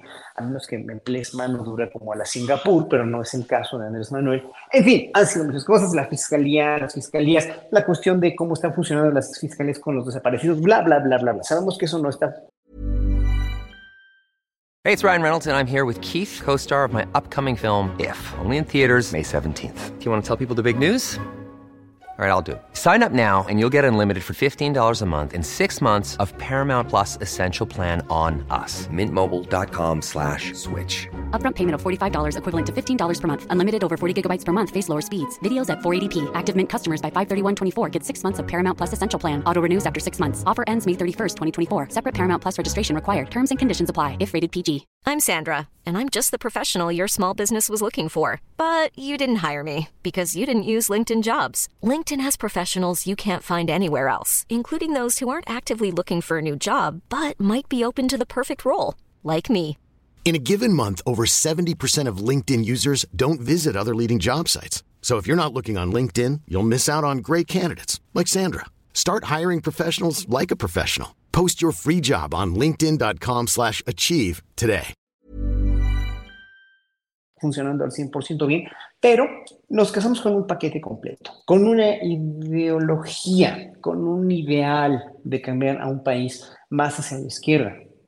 Bueno, mi carta a Santa Claus nada más es eso, que no, que el partido político Morena no se deje permear por gente que no merece o que no tiene en su haber esa, esa, esa ideología, pese a que, aunque diga el presidente, si la gente cambia, la gente puede cambiar, lo dice de, Manuel Bartlett, ok, lo dice de otras personas, pero yo creo que en su esencia, en su, en su pragmatismo, eh, eso puede ayudar a perder mucho a Morena en la siguiente, en, la, en el siguiente, no en, las, no en las elecciones, que ahora tienen ganas, pero sí en el sexenio. Ojalá que se conserve una ideología y que se deje realmente claro y que Claudio Sheinbaum deje muy bien claro lo que quiere de un país de izquierda.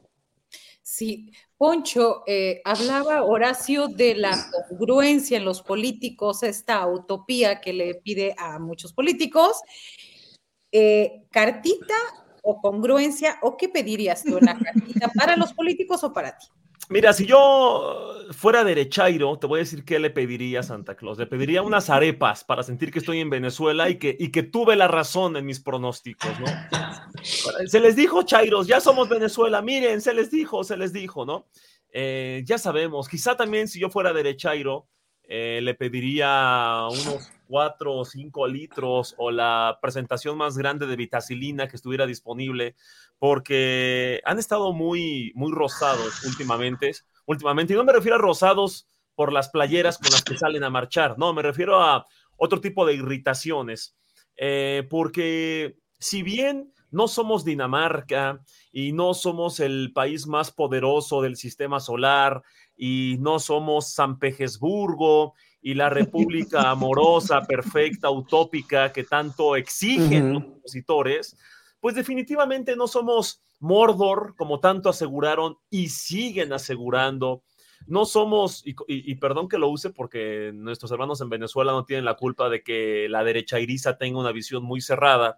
No somos ese Venezuela, ¿no? Que ellos profetizaban, ese Venezuela, este, que es como Mordor, dicen ellos. No somos víctimas del imperio galáctico. Eh, no estamos en ese escenario que ellos sí profetizaron y que a la fecha aseguran que, ya sabes, no cada dos años o cada año es lo mismo. Esta puede ser la última elección que votes. Si Morena gana, será la última vez que podrás ir a las casillas. Ya año con año y cada elección es lo mismo. Y ahora sí, de verdad, no, no, ahora sí. Ahora sí, si Morena gana de veras, Chairos, de veras que vamos a hacer Venezuela del Norte. O sea, ni saben, ni saben. Eh, por eso yo les pediría amlodipino también, ¿no? Este medicamento para, para los nervios. No, no es para los nervios, es para un tema cardíaco, tengo entendido. Eh, también para que se me relajen mi, mi derecha iriza. ¿Qué más les pediría? Pues una de estas este, pelotas como para el estrés, ¿no? Eh, digo, yo sé que ellos sí, sí, sí, yo sé que a ellos les encanta masajear las pelotas de ciertos personajes, aunque dicen que, critican parejo y que no defienden a nadie, pues sabemos que les gusta acariciar ciertas pelotas, me refiero a las relajantes, ¿no? A las antiestrés, a eso me refiero, eh, pues para que liberen eh, toda esta tensión que tienen. Ahora, en el tema de la congruencia, ya que le hice este, la cartita a los derechairos, la congruencia me parece que una cosa es el pragmatismo extremo de un partido político en el que supongamos, supongamos que está, supongamos que hubiese, para que se entienda eh, el pragmatismo, supongamos que en estos momentos en el primer lugar hubiera, en el primer lugar de las encuestas para presidente hubiera un típico, un, un mexicano, peligroso, que digamos, no, una amenaza, ¿no? Y que en el segundo, y que el segundo lugar estuviera un poquito más abajo y que dijera, me tengo que aliar hasta con los peores de mis opositores con tal de que juntos quitemos a este enemigo en común.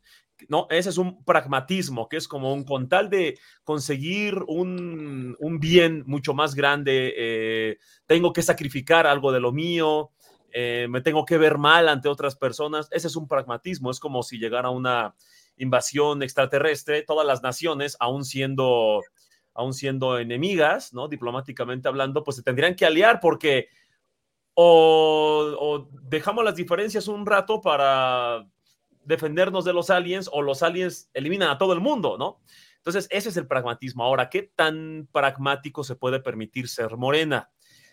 Aunque muchos me odien y en los comentarios me empiezan a decir que ya me está pagando Morena y que Lopitos y no sé qué más, estos derechanguitos graciosos. Eh, la verdad es que en las encuestas, científicamente hablando y matemáticamente hablando, la ventaja la tiene Claudia. Y lo más seguro es que Morena gane el 2024, aunque les arda. Ahorita no tengo vitacilina aquí, pero voy a comprar para todos los comentarios que me están dejando eso.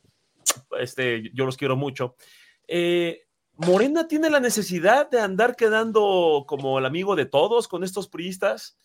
Eh, yo creo que no por el tema de la victoria, no necesitan aliarse con estas personas para ganar, pero quizás sí para debilitar al PAN, quizás sí para ganar curules, quizás sí para que pasen leyes en el futuro.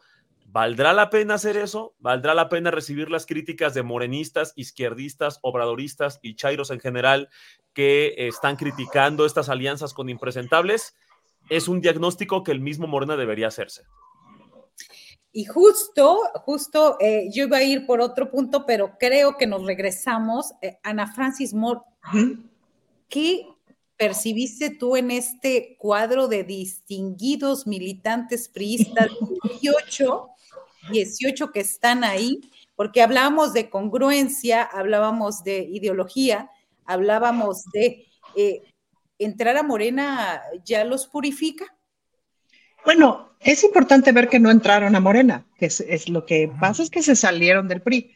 Entonces, eso me divierte muchísimo. Claro, que se salgan del PRI me, parece que es, em, que es muy útil por muchas razones. Pues eh, es muy útil porque además ponen muchos problemas a la alianza. Es decir, seguro que hay muchísimos panistas que están pensando, híjole, si nos convenía esta alianza, no tiene demasiados negativos el PRI, la cúpula del PRI, o sea, Alito Moreno es el impresentable de los más impresentables. Y te voy a decir algo, hay muchos priistas que yo respeto, em, varios compañeros de ahí del Congreso de los priistas, que a mí sí me encantaría que se pasaran para Morena, no solamente que se salieran del PRI, pero que se pasaran para Morena. Curiosamente, la bancada de la Ciudad de México es eh, bastante razonable, pues, ¿no? Salvo dos, dos que tres, este, hay, como cuatro por lo menos que a mí sí me gustaría que se pasaran para Morena. Em, pero estoy disfrutando muchísimo ver que se salgan del PRI, porque pues a saber qué va a pasar, ¿no? Luego, por ejemplo, tienes el caso de Rubalcaba, que es un personaje interesante porque pues viene medio cantando y medio preparando su salida hace como año y medio, pues hace como año y medio que nos saluda con muchísimo cariño a todos los morenistas. Eh, entonces, ahora sí que ya se le echaba de ver, no fue ninguna sorpresa. Y luego pasas por Coajimalpa y ves un montón de letreros de otras personas, o sea, de pósters de otras personas, y todos familia dragón, familia dragón, familia dragón, ¿no? Y esta cosa como feudal de estar diciendo, este territorio es de la familia dragón. Entonces, ese comportamiento es interesante. Y luego el señor Dragón ha dicho, no, yo traigo varios diputados, no, yo traigo, yo traigo 20 mil, yo traigo 40 mil, yo traigo estos 80 mil, yo traigo, ¿no? ¿Será? Pues a saber, en la ratificación de la fiscal no ha traído a ninguno, pues, ¿no? Em, entonces también luego es mucho, mucho bla, bla, bla, bla, bla, bla, bla, mucho ruido y pocas nueces. A mí me parece muy bien como esta declaración de Claudia de, a ver, allá se están desfondando, qué bueno que se salgan, ¿no? El presidente me parece que se la está pasando bomba y al decir estas declaraciones el presidente de, bueno, pues, pues este, qué bueno que se arrepientan y etcétera, pues les está haciendo así, pues, o sea, les, no, les está dando a tole con el dedo, está jugando y se la está pasando bomba. A todo México nos conviene que el PRI se haga añicos, la verdad. Eh, entonces, por lo pronto me parece que es un juego muy divertido. Habrá que ver, ¿no? Habrá que ver quiénes, este, quienes dicen yo quiero entrar a Morena, no sé qué, no sé qué, y me parece que ahí sí hay que ver personaje por personaje y ver qué trae y qué representa, pues, ¿no? Em, el apoyo, el decir yo apoyo a Claudia, pues también es bastante, o sea, gracias, ¿no? Eh, pero pues a ver en qué se nota, ¿no? Claro, sobre todo ver hacia dónde van, hacia dónde quedan. Eh, Horacio Franco, ¿qué personaje extraño del prismo, del panismo, te sorprendería ver apoyando a la doctora Claudia Sheinbaum? Así bueno, sí, sí, sí, si vieron el video de Rubí Ávila, Híjole, o sea, excusándose de que en esa entrevista que le hicieron hace, no sé si cuatro o siete años, ¿no? El video que sacó Erubiel, que habló tan mal de Claudia que no tenía ni el perfil ni la experiencia, que no tenía la capacidad para gobernar.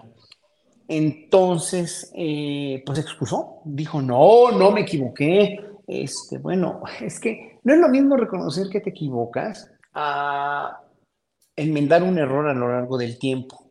O sea, y eso es lo que a mí me da miedo, pues, o sea, me da miedo, como decía yo hace ratito, de perder ese ideal, ese ideal de la, de la transformación a partir de pensamientos de izquierda, con gente de izquierda, con gente de las bases de Morena, a la que le deben un montón de embajadas de cargos, de menciones de, lo que sea, ¿no? ¿no? Le deben mucha pleitesía, mucho más de la, que se les ha rendido en el partido, y que en un momento dado eh, puede ocasionar el hecho de que no están en Morena todavía, sí, no, no están. ¿Van a estar o no? Eso todo va a depender de la decisión popular de ahí, pero puede causar decisiones, puede causar daños internos en un partido que está floreciendo ahorita, que está en una popularidad enorme, que tiene 23 gobernaturas, que, que, como, que como voy a hacer un paréntesis de Macario Esquetino, la entrevista, tienen, que ver la de Macario Esquetino cuando lo entrevista de la Micha, que dice que Moreno no tiene nada, no nada más 23 gubernaturas, que, pero que López Obrador va muy a la baja y que va a ganar Xochitl Pero bueno, es, es, verdaderamente recible las, de veras las, el onanismo mental de la, de la oposición o de, esta gente. Pero bueno, lo, lo, que, lo que a mí me preocupa es que haya una decisión y haya una indignación grande en en la gente, en las bases de Morena y en el pueblo, que estamos, como vuelvo a decir, enfrascados en un idealismo que está cambiando, que va a cambiar, que todavía no cambia, que puede, y que puede llegar a dañarse o a fracturarse por esto. Sí es muy importante lo que, lo que dice Ana Francis, y que ah, yo le levantaría un monumento de veras ahí junto al de la Revolución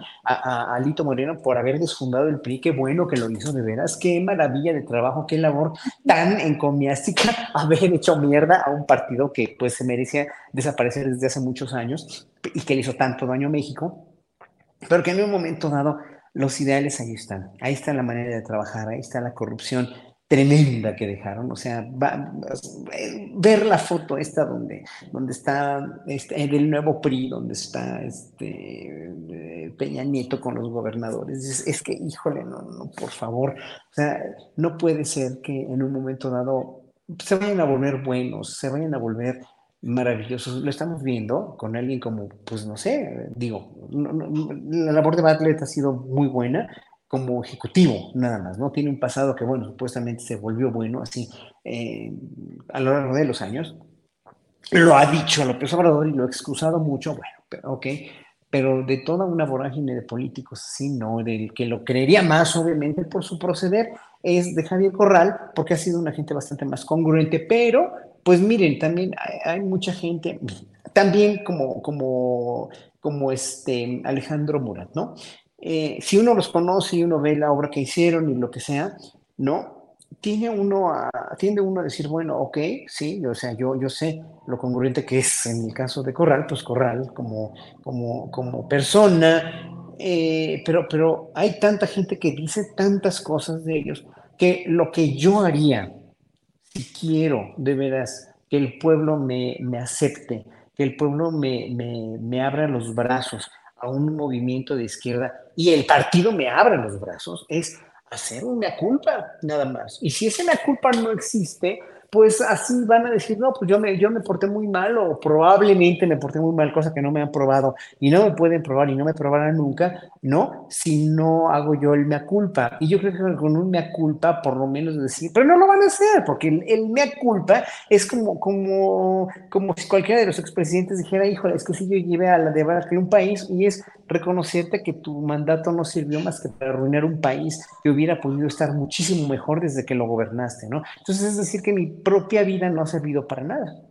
Nada más. Y es ahí donde yo diría, bueno, ya, ya, ya este, hay que ser no radicales, no, no, este, no pragmáticos, no radicales de izquierda, no ultra pragmáticos, pero buscar un equilibrio entre ver qué queremos como partido, qué quiere el pueblo y cuáles van a ser las consecuencias de sí o si no están en el partido. Todavía no están, pero pueden estar y quieren carros o no quieren carros, ya dijeron que no.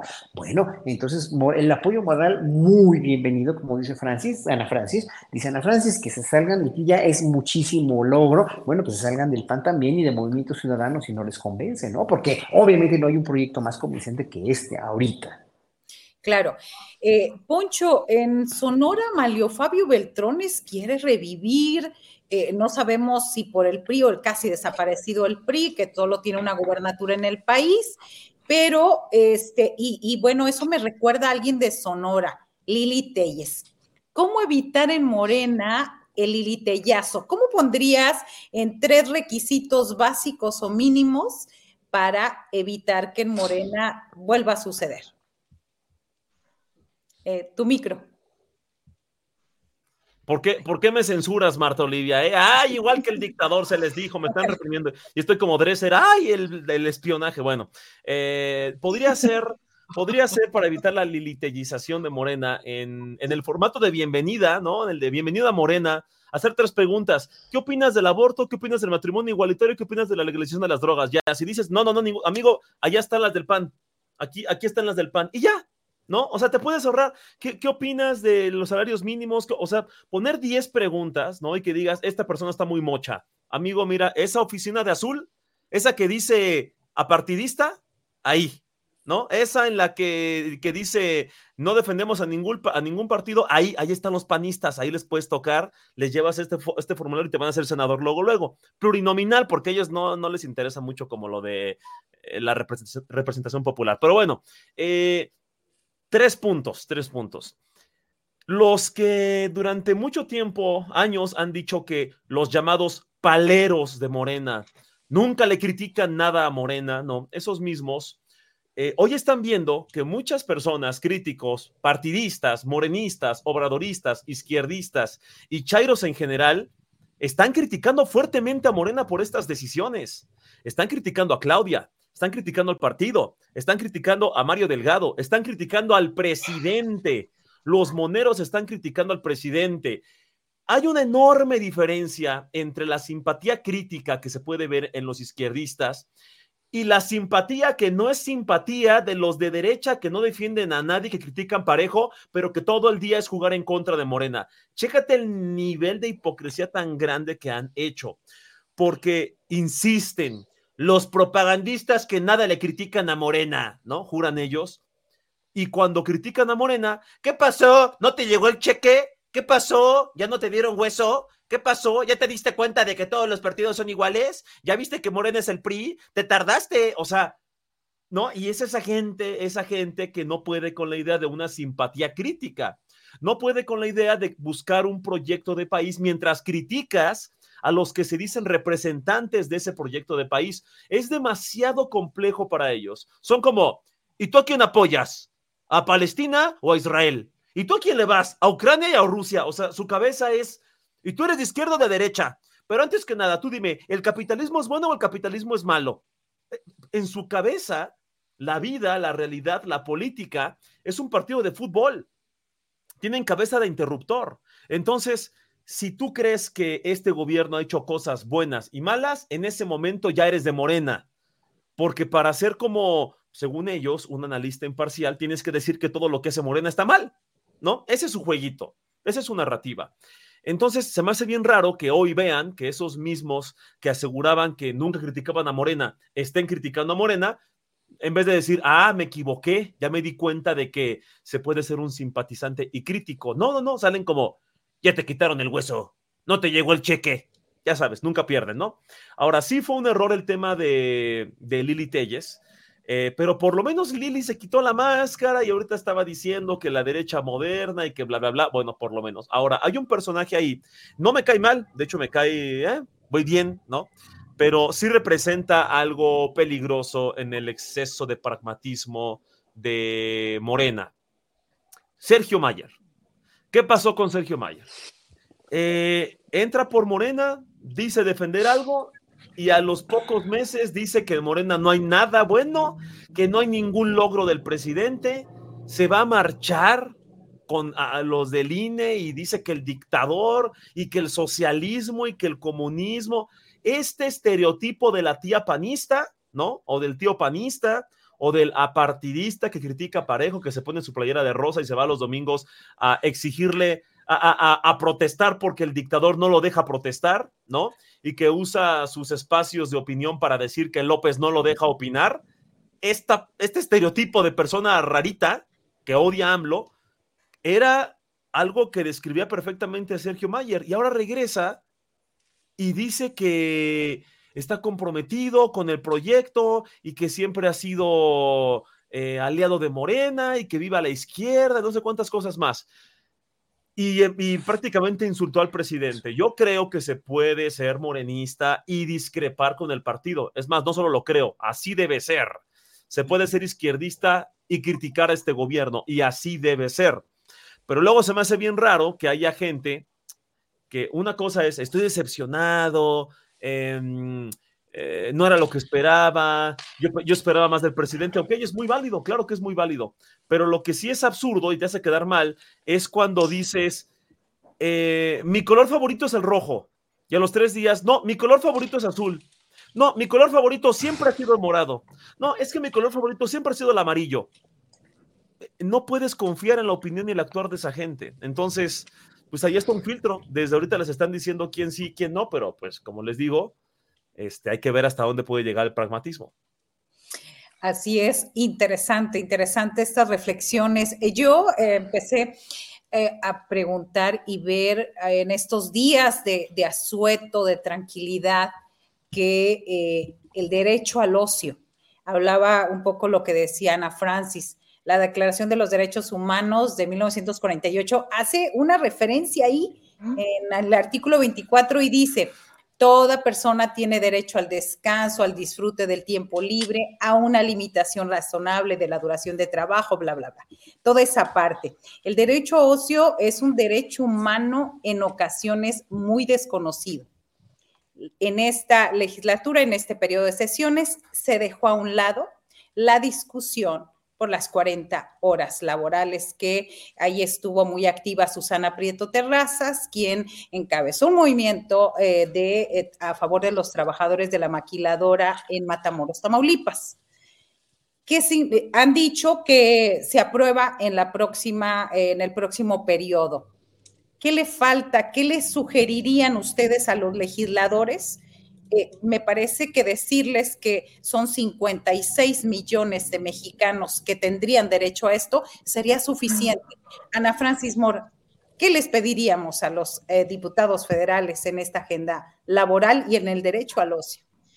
Pues que la aprueben, la verdad. A ver, a lo mejor habría que transitar, habría que hacerla eh, de bajar de 48 a 44 horas en la semana, es decir, a lo mejor habría que todavía plantear un punto de negociación con el sector empresarial. Me parece que si no se ha aprobado es porque la negociación con el sector empresarial debe estar este, llevándose a cabo.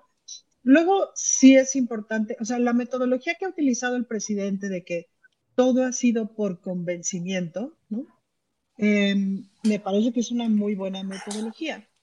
Em, pero pues sí hay que seguir empujando. Y aprobaron recientemente lo de los 20 días para los papás, para cuando tienen, para cuando nace, la criatura, eh, los señores tienen 20 días. Lo cual está bastante bien.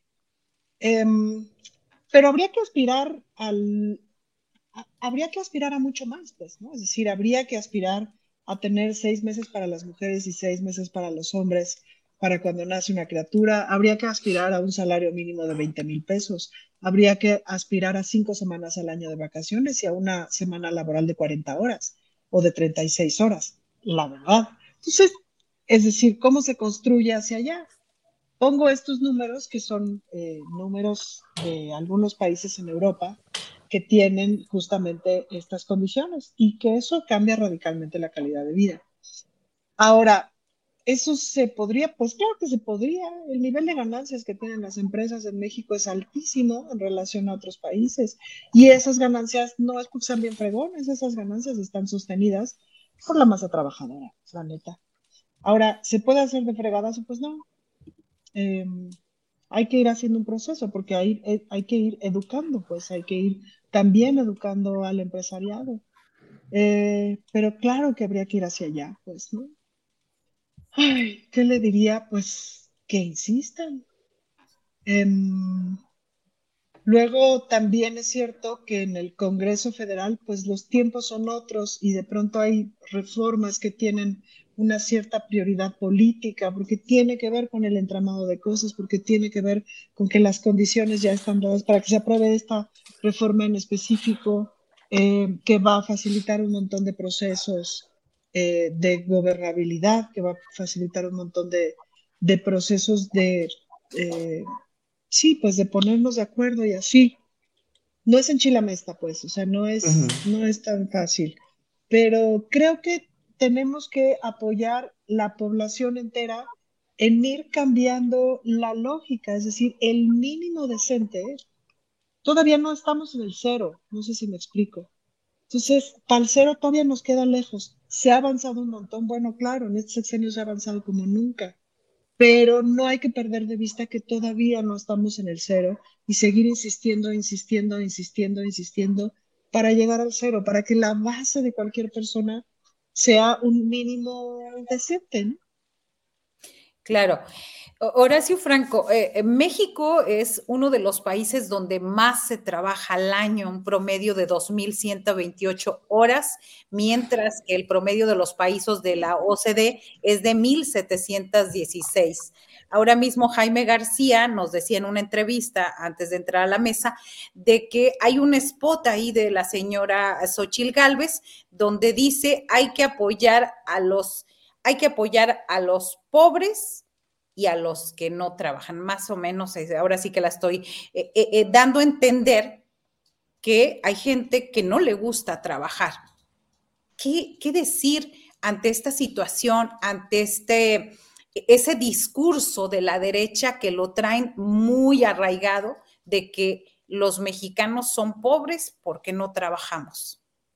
Bueno, es una cuestión cultural de educación eh, muy derechista, realmente un pensamiento muy de derecha. Pero quiero contestarle a Poncho algo que dijo que me, llamó la atención antes, antes que nada. Horacio Corrijo dijo a los pobres, pobres que trabajan. Y a los que trabajan. Sí, exacto, o sea, los, sí, sí, no a los que no trabajan, sí. Nada más quiero contestarle rápido a Poncho. Poncho dijo de la cuestión de la gente, de, las tres preguntas que le haría, ¿no? Para que entraran a Morena, para que entraran a un partido de izquierda. Y mira, yo, yo, yo, yo, por ejemplo, no soy tan, tan, en ese sentido, tan... Es una solución simple, sí, muy, muy verdadera, sí, pero, por ejemplo, Olga Sánchez Cordero, Olga Sánchez Cordero que eh, apoyaba la, legislación de las drogas, por ejemplo, de la marihuana en un momento dado y que fue tan, tan, tan comentado eso, pues propugnó porque le dieron un premio en el Senado Alberto Peláez. O sea, dices, pero ¿de dónde? O sea, ¿de dónde? Hay ha habido tantos periodistas en todo el país que han hecho un país, como tú, por ejemplo, Marta Olivia, o sea, un reconocimiento en el Senado Alberto Peláez. Dices, no, hombre, ¿qué le pasó a esta ministra, por favor? O a los mismos de la Suprema Corte, que apoyan en un momento dado la, legalización del aborto, ¿no? Y al otro lado hacen todas las chicanadas que hacen con, toda la, con todo lo que está pasando. O sea, bueno, Lainez que es un ejemplo vivido, y también la misma Yasmín Esquivel que pone ahí López Obrador, ¿no? O sea, no, yo creo que, yo creo que eh, yo creo que eso puede ser de derecho, puede ser de izquierda, puede ser de centro, pero, pero no se le puede pedir a una gente que sea, que tenga el paquete completo de todo lo que tú quieres, todo el progresismo que queremos la, izquierda, desgraciadamente. Y eso lo pongo en tela de juicio. Luego, este, ya, para, para seguir con lo que nos preguntabas, mira, la derecha siempre ha control ha querido, y precisamente de mi, de mi, definición personal de la derecha, que lo único que quiere es controlar, o sea, manipular, ¿no? Y, someter a la gente que ellos piensan que son inferiores a ellos, ¿no? Entonces, estas acepciones que, que, me estás preguntando de la gente que no trabaja, ¿no? Eh, eh, de, la gente, de la gente pobre de la gente que no trabaja, es para ellos, en realidad, son para ellos una, no una necesidad de gente a la que apoyar para que el país progrese y se balance un poco más la diferencia entre ricos y pobres y sea un país un poco más progresista, un poco más de, eh, en el orden del progreso, pues. Ellos lo ven casi como una caridad. Les vamos a dar caridad, vamos a, a impulsar a esta gente porque los ven en realidad como si yo estoy hablando hoy con una gran amiga mía que está realmente impregnada por los medios masivos de comunicación, que pues obviamente oye y ve como tanta gente de clase media o media alta, ¿no? A todos estos noticieros de la mañana de hoy en, en la radio, está impregnada de todas estas mentiras parciales que le tiran al gobierno de López Obrador y que precisamente, pues sí, o sea, antes también se hacía por los pobres mucho, ¿no? Pero pues los pobres no quieren trabajar y por eso son pobres. Entonces, esa estigmatización y esa asistencialidad social a la que, a la que, a la que te refieres tú, considerándolos pobres o considerándolos menos o considerándolos inútiles o considerándolos que no tienen posibilidad, pues no, no tienen posibilidad porque se las impidieron y porque la educación que les dieron o porque la dinastía de la, la, sociedad de castas de closet en la que vivíamos en México hasta hace cinco años ha sido ya un poco, un poco abolida, pero sigue siendo igual, es lo mismo que pasaba en Sudáfrica. Todo Sudáfrica, cuando en Sudáfrica en 1992 hay la abolición del apartheid, lo que, lo que pasa en Sudáfrica fue que tenía la preferencia de tener un puesto importante en una empresa o en un gobierno o en cualquier institución.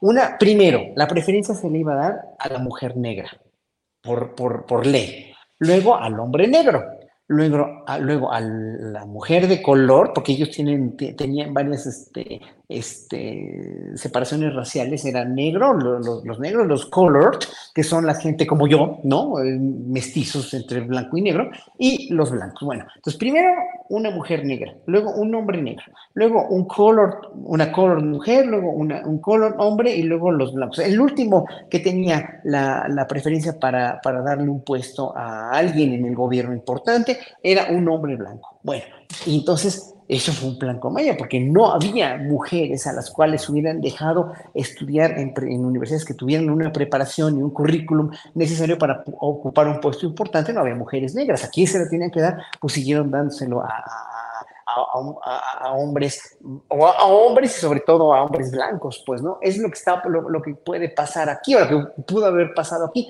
Qué bueno que en este sexenio se ha democratizado más, hay más universidades, hay más acceso a la educación, pero todavía nos falta mucho para eso. Entonces, el hecho de, de, tener, hoy por hoy, en estas palabras de Xochitl es una asistencialidad Así hay que ayudar a los que no trabajan en los pobres. Sí, obviamente se está colgando de un, este, de un mote de López Obrador, pero en la derecha, en, la conceptualización de la derecha hacia los pobres, es que son inferiores, hay que ayudarlos, hay que, sí, sí, o sea, obviamente, pero no son inferiores, o sea, hay que valorar la cuestión de darles una mejor educación, de, que tengan acceso a toda la riqueza eh, cultural y educativa que tiene México y, y pues obviamente a largo plazo vas a tener una sociedad mucho más equitativa y mucho menos como la de Sudáfrica con una apartheid, que aquí sí se hizo ese apartheid, se hizo patente durante muchos años, pero totalmente en el closet, o como en la India también.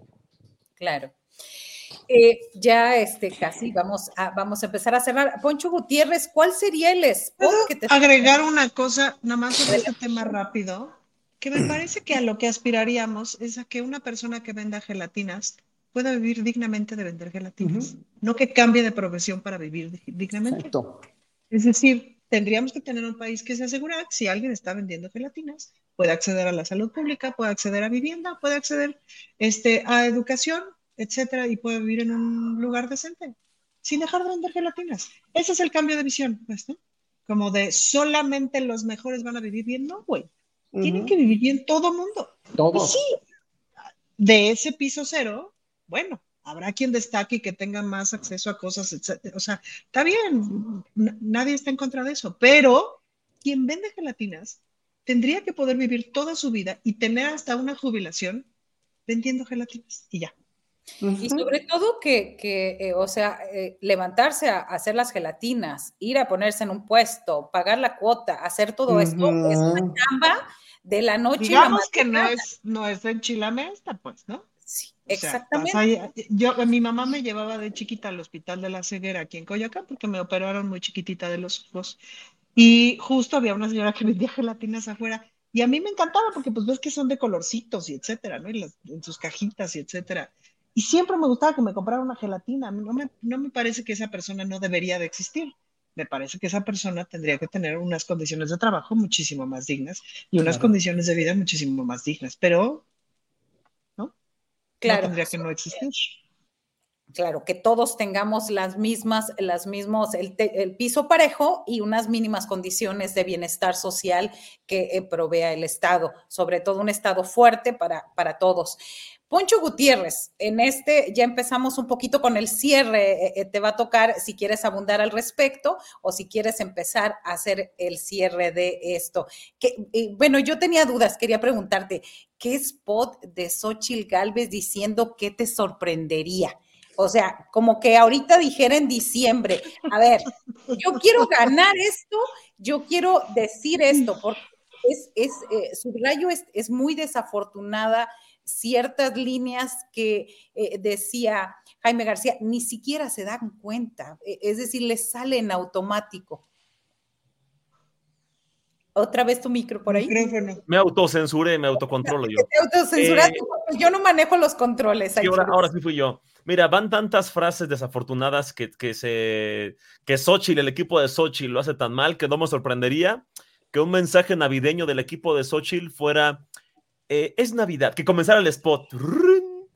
Eh, no sé, ir con la voz de ella o con. no, voz de locutor. Voz de locutor, que dijera. Eh, a pesar de la polarización que han creado ellos, a pesar del resentimiento de algunos, a pesar de la división que han hecho de México los resentidos desde el gobierno, en Acción Nacional queremos mandarte un mensaje navideño muy amoroso. Y recuerden, mexicanos, no importa si eres moreno o normal, todos somos iguales. Vota por Acción Nacional. Algo así, algo así diría este mensaje de reconciliación. Es que luego son muy imprudentes, no se dan cuenta, mis amigos de Acción Nacional. Y hay un spot que, está mucho sonando en radio que empieza. Esta es la historia de una niña que vendía gelatinas. De verdad que hasta parece que es un spot de Morena burlándose de la narrativa de Xochitl, ¿no? Para hacerse la, la, la cercana a la gente, pero no, es un spot de Xochitl. Entonces no se ayuda, no se ayuda mucho, la verdad. Y hay un discurso muy tramposito, ¿eh? Yo le digo a, mis chairos que no se dejen. Eh, cuando uno eh, quiere evidenciar la, mm, las trampas que hacen estas personas que representan a una derecha que no piensa en, las personas con menos dinero, los más pobres, eh, uno los evidencia diciendo, güey, es que qué patético se escucha que tu candidata diga que, ay, yo vendí gelatinas y soy desde abajo, y nos burlamos de que diga eso, ¿no? Nos burlamos de que se haga la que viene desde abajo y que las gelatinas.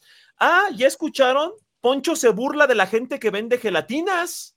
Salió más clasista él que los panistas. Siempre, siempre les gusta, les gusta tergiversar, les gusta recortar frasecitas, les gusta aventarse tonterías, inventárselas, para que uno sea lo que ellos por dentro realmente son.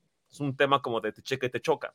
En alguna ocasión tuve un debate sobre racismo y la persona con la que debatía, él y yo somos prácticamente del mismo tono de piel, y él decía, Poncho, en México no hay racismo, son puros resentidos. Yo ya estaba enojado desde entonces, me estaba, dice y dice eso, y me dice, tú y yo somos morenos y no nos hacemos las víctimas.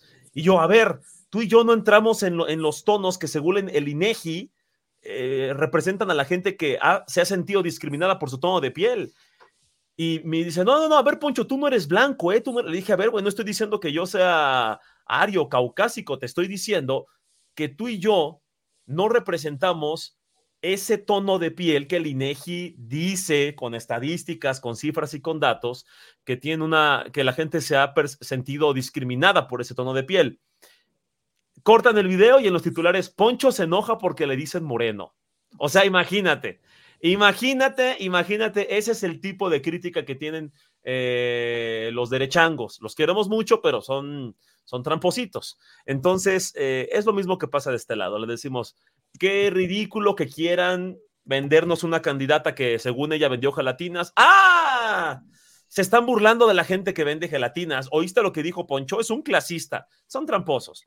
Eh, para cerrar, para cerrar este tipo de análisis y este tipo de, em, de campañas que hace mucho la oposición, pues yo únicamente eh, les digo que sean muy congruentes, amigos simpatizantes de Morena, amigos izquierdistas. Eh, estamos en un momento histórico, es una oportunidad muy grande y creo yo que podemos sí ser pragmáticos, eh, entender que, hay, eh, que existe el bien común y varias cosas. Em, ser críticos con un partido me parece que es muy bueno. Y también es un momento para no comportarnos igual que la oposición que tenemos cinco años criticando. Yo creo que la actual oposición es la, el peor grupo político que ha visto México en toda su historia. Es fanatizado, cerrado, mentiroso, tramposo, hipócrita, soberbio, eh, tergiversador, corrupto, comprado, de verdad, irresponsable, mitómano, de verdad, es la peor oposición que ha tenido México en toda su historia. Y si nosotros como izquierdistas o como nos queramos llamar, queremos que se queden en, el basurero de la historia, no debemos comportarnos igual que ellos. Si ellos mienten, nosotros no. Si ellos insultan, nosotros no. Si ellos roban, nosotros no. No, no, no podemos tener ese mismo estándar. Ellos sí mienten y hacen todo y, pero López, ¿qué hace? Ay, pero tú, ay, pero no sé quién, ay, pero, o sea, no se exigen nada como personas. Son personas muy tristes. Es gente que miente y no se siente mal por mentir. Es gente que roba y hasta se enorgullece por robar. Entonces, tenemos una obligación histórica y si queremos que más allá de los partidos, un proyecto, un movimiento social continúe y le exijamos a nuestros representantes que cumplan lo que prometieron ser, no debemos comportarnos como los derechangos, que es el nombre vulgar del Facholopithecus apartidistas. Muy bien, muy bien. Ana Francis Moore, postrecito, ¿con qué te despides? Me despido diciéndole a la gente, oigan, no, claro que estoy a favor de que se aprueben las 40 horas y que lo hagan rápido los diputados. Ojalá pase, porque quién sabe qué se entendió lo que dije, seguramente lo dije muy mal. Postrecito, ¿con qué me despido? Oigan, pues deseándoles que descansen, que pasen, eh, que disfruten de la Ciudad de México, quienes se quedan en la ciudad, que va a seguir teniendo su verbena y cualquier cantidad de actividades culturales, que vayan a Los Pinos, que vayan al bosque de Chapultepec, que vayan al área de parkour, que está padrísima ahí en el, en el bosque, en el parque de Chapultepec. En fin, que la disfruten y que descansen, que duerman, que descansen, que disfruten a sus personas queridas y a quienes sufran la Navidad, este, sálganse de ahí, no vayan a esa cena si van a sufrir, váyanse a otra y ya, feliz Navidad. Gracias, gracias igualmente.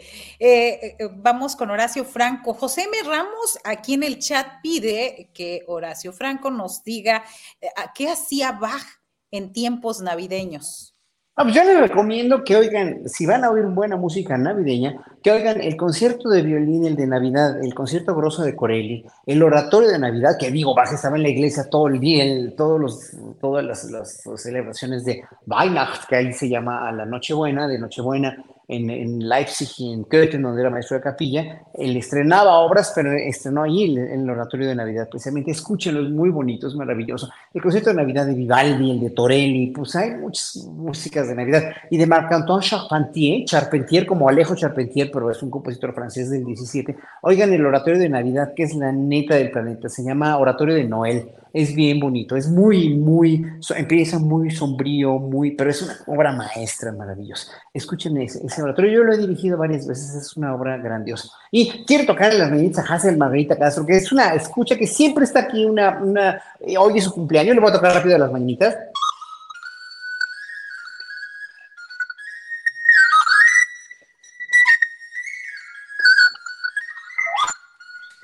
Ya, ya, ya acabé de tocar las mañanitas, no quiero, no quiero llevarle más tiempo, pero es una preciosa que siempre está apoyando a Julio, siempre está oyendo en los programas de Julio y otros programas también, eh, la he visto por ahí y le mando mil besos y mil abrazos. Y este, pues yo me espero nada más con, con desearle lo mejor para, este, para estos días, los que celebran, y, y, y sobre todo, pues que no se vean este, rehenes ni víctimas del hiperconsumismo voraz de comprar cosas nomás al güey y gastarte tu dinero, que, que mejor gástatelo en comida de más calidad, menos comida, pero más calidad, en, irte a, un viajecito a comerte unos tlacoyos allá a la marquesa, si vives aquí, que son tan ricos y tan nutritivos, una sopita de hongos maravillosa, eso es lo que vale la pena y de estar con tu familia si, así lo quieres, y si no, pues también. Y, la última le contesto a una, una chica fan, Jul, que me escribió aquí que, que, que, que, no la haga yo reír, que qué logros ha tenido en este sexenio de la cultura, para la cultura. Bueno, nada más, es que no lo, no lo, siempre digo lo mismo y siempre estoy diciendo que el presidente no lo cacarea en las mañaneras. Los semilleros culturales, hombre, que son un orgullo y una gloria nacional, pero nadie... Los pinos.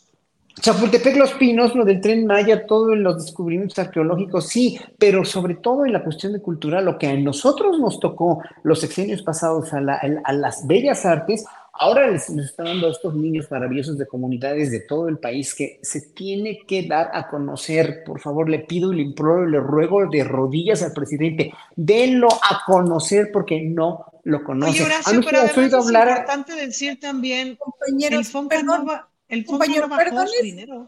Ana Francis. No, para nada, para nada. Totalmente de acuerdo.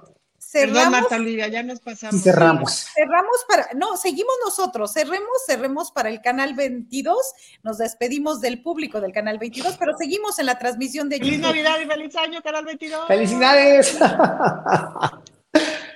Mira, mira, ahí van los globos, ahí van los globos. Se supone que tienen que salir. ¡Ah! Ahí está Eso. Y ahora sí, perdón, perdón Ana Francis, perdón Horacio No, Franco, iba a decir nada más de eso.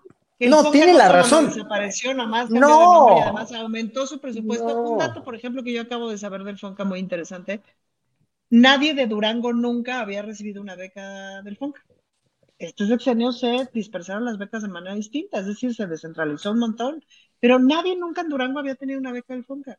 Eso es bueno, más Pero, pues, pero hay, pero están, a ver, yo como maestro del conservatorio nunca dejé de recibir mi sueldo, mi aguinaldo y todo. Y ninguno de Sinfónica Nacional, de Ballet Nacional, de ballet, de la Compañía Nacional de Ópera, de Danza, etcétera. Nadie, ni los de las instituciones universitarias, dejaron de recibir un, un peso de su salario. Lo que pasa es que en los sexenios pasados antes hacía un dispendio enorme a veces indiscriminado y a veces grosero para artistas que venían de fuera de México, que les pagaban 10, 15, 20 veces más que a los artistas mexicanos, y era una- un insulto. Yo les, les presenté a, la Secretaría de Cultura y a la directora de Bellas Artes al principio del sexenio toda una lista de cuánto les pagaban a los extranjeros en Sinfónica Nacional, y era una trans, o sea, a un solista mexicano le pagaban 30 mil pesos por las dos funciones en Bellas Artes, y a un solista X le pagaban, que, que traían del extranjero, le pagaban 250 mil, 300 mil pesos. No es justo. Ese dispendio ya no está. Lo que pasa es que también mucho dinero se ha ido a lo de los semilleros. A ver, han oído ustedes hablar de Esther Hernández. Esther Hernández es la directora, la subdirectora, directora, perdón, de vinculación cultural de la Secretaría de Cultura, un genio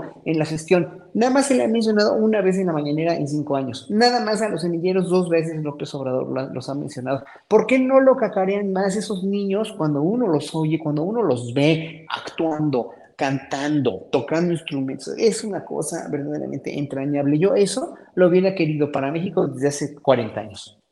Muy bien, ahora sí, postrecito final, Poncho Gutiérrez. Bien, postrecito final. em, consejos para que no se me endeuden. A ver, amigos míos, ahorita con el aguinaldo y la gente que anda recibiendo mucho dinero, como Horacio, que cobra millones y millones y millones por dar maromas para decir que el gobierno hace cosas bien, porque ya sabemos que todo lo que hace Morena está mal, y los que nos dicen que hay algo bien, de seguro cobran millones porque bla, bla, bla, ¿no? Eh, toda esa gente, todos los... eh, esto es real para todos los, los mexicanos. Eh, hasta que yo perdí a mi abuelita hace dos años, me di cuenta, yo me estresaba mucho por el tema de la Navidad, porque año con año es, es como esta reunión familiar y los regalos y que tiene que salir perfecto eh, la comida y los regalos y la decoración y todo esto. Y, y hasta que fallece mi abuela hace dos años fue cuando dije, chale, o sea, siempre tuvimos el regalo perfecto, que era estar todos juntos, ¿no? Eso era lo más valioso, así estuviéramos cenando eh, frijoles o pavo cuando se podía.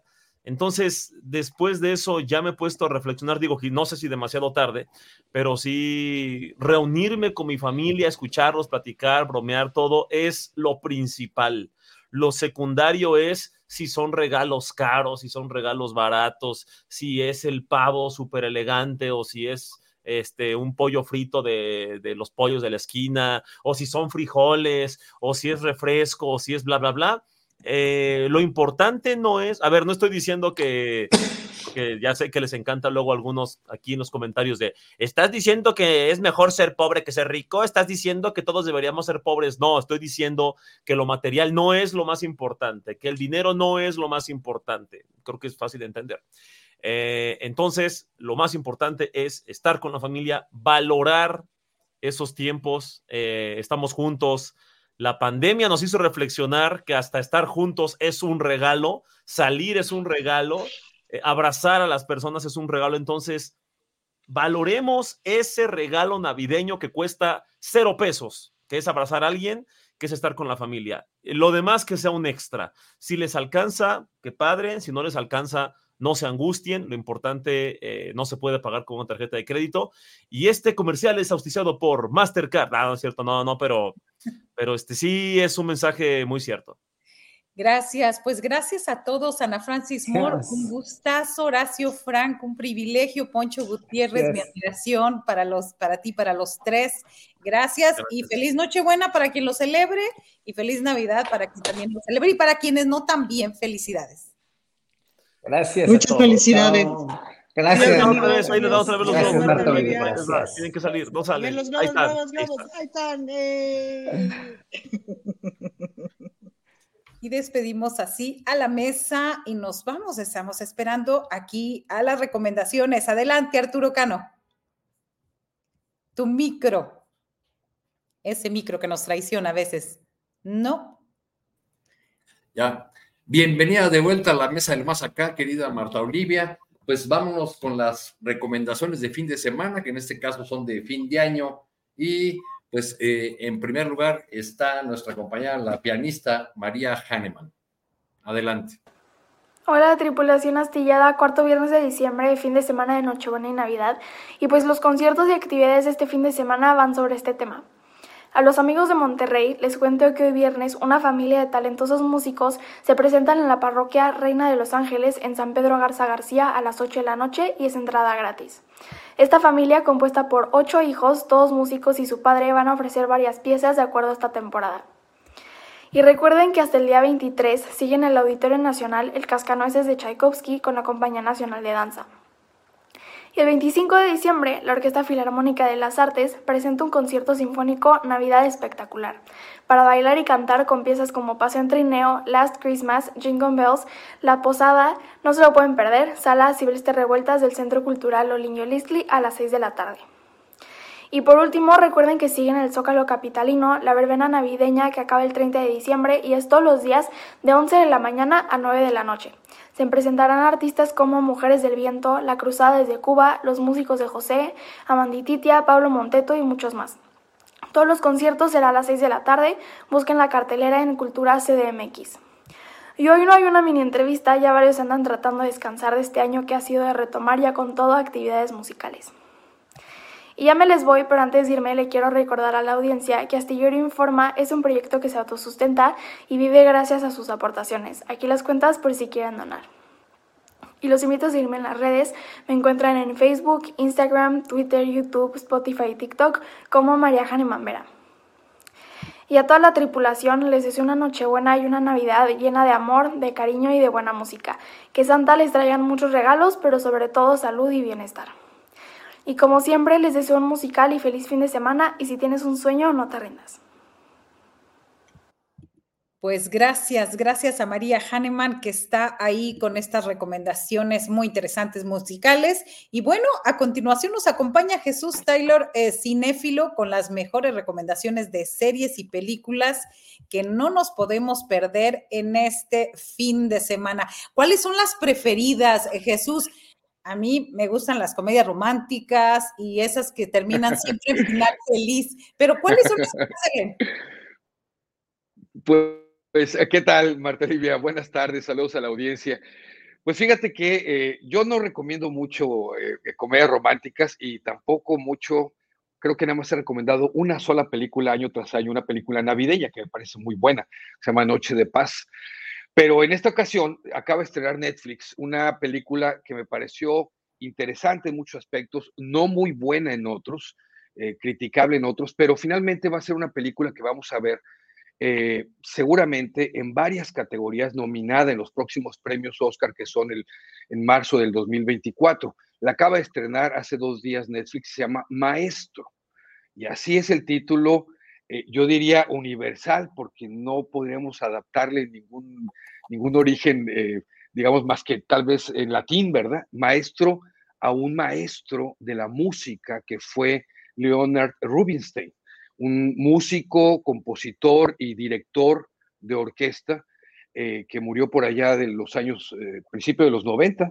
eh, justamente, y que pues le hacen una película que estas que se conocen como biopic, biopic. De hecho, yo estoy ahorita en la sala de la casa de, eh, de Leonard Rubinstein. no, no es cierto. Este, eso es un decorativo aquí que puse con piano, porque esta película eh, la produce Netflix, la dirige Bradley Cooper, que es un actor que lo hemos visto hacer porquería y media, pero que también ha hecho dos, tres buenas películas y que ya nos sorprendió como director con su primer película, este remake que hizo hace pocos años de la película Nace una estrella, aquella que fue muy famosa y tuvo mucho éxito con Barbara Streisand y Chris Christopherson, y hace pocos años la vuelve a hacer Bradley Cooper y la dirige. Y todo el mundo se quedó sorprendido de la capacidad de dirección que tiene este actor y creo que nos vuelve a sorprender con una buena película y una buena dirección. ¿Qué no me gustó de la película? Y lo tengo que decir, yo casi siempre que recomiendo una es porque quiero que la vean, pero aquí me parece que la narrativa está un poco perdida, un poco eh, diseminada por ahí y en la narrativa a veces, inclusive yo puedo decir que nos aburrimos un poco porque se pierde el hilo de la historia y también algo que se le ha criticado ya en estos pocos días de estreno es que la película omite muchas cosas que hubieran sido interesantes, sobre todo el aspecto social y político de la época que le tocó vivir a, Leonard Rubinstein. Este director neoyorquino, el primer director estadounidense en dirigir grandes orquestas filarmónicas y sinfónicas en el mundo, siempre habían sido europeos, y toca parte de su vida, su complejidad, su carácter eh, y sobre todo la relación de pareja que tiene con su esposa, Felicia Montealegre, eh, una actriz sobre todo de, Broadway, de teatro, y, esta cuestión que aborda del aspecto de su preferencia sexual de, Rubinstein, lo complicado que era también en su carácter, lo solo que se podía sentir. Él decía que amaba a la gente, que le fascinaba estar con la gente, y esta complejidad de relación con su pareja también su pareja al, tratar de eh, pues eh, soportar eh, de una u otra forma para ella, digo, esta cuestión de su sexualidad. y en una época en los 60 en los 70 en los 50 donde él va adquiriendo fama internacional como director, él se le reconoce mucho la creación también de la música de la obra de teatro de Amor sin Barreras, West Side Story se llama en inglés, y eso lo hizo todavía más famoso en algo un poco más popular, digamos, que la música clásica. Eh, esta historia pudo haber sido muy enriquecida con el aspecto político-social de su época, pero creo que Bradley Cooper no se quiso meter en esos rollos. Eh, de hecho, eh, no se menciona en la película, pero es importante saberlo. A él, J. Edgar Hoover, el director de, del FBI en aquel entonces, lo, lo puso bajo la lupa lo estuvieron investigando, lo estuvieron supervisando muy de cerca por algunas ideas comunistas y por el apoyo a algunos grupos activistas muy fuertes, muy grandes de aquel entonces, como las Panteras Negras, por ejemplo.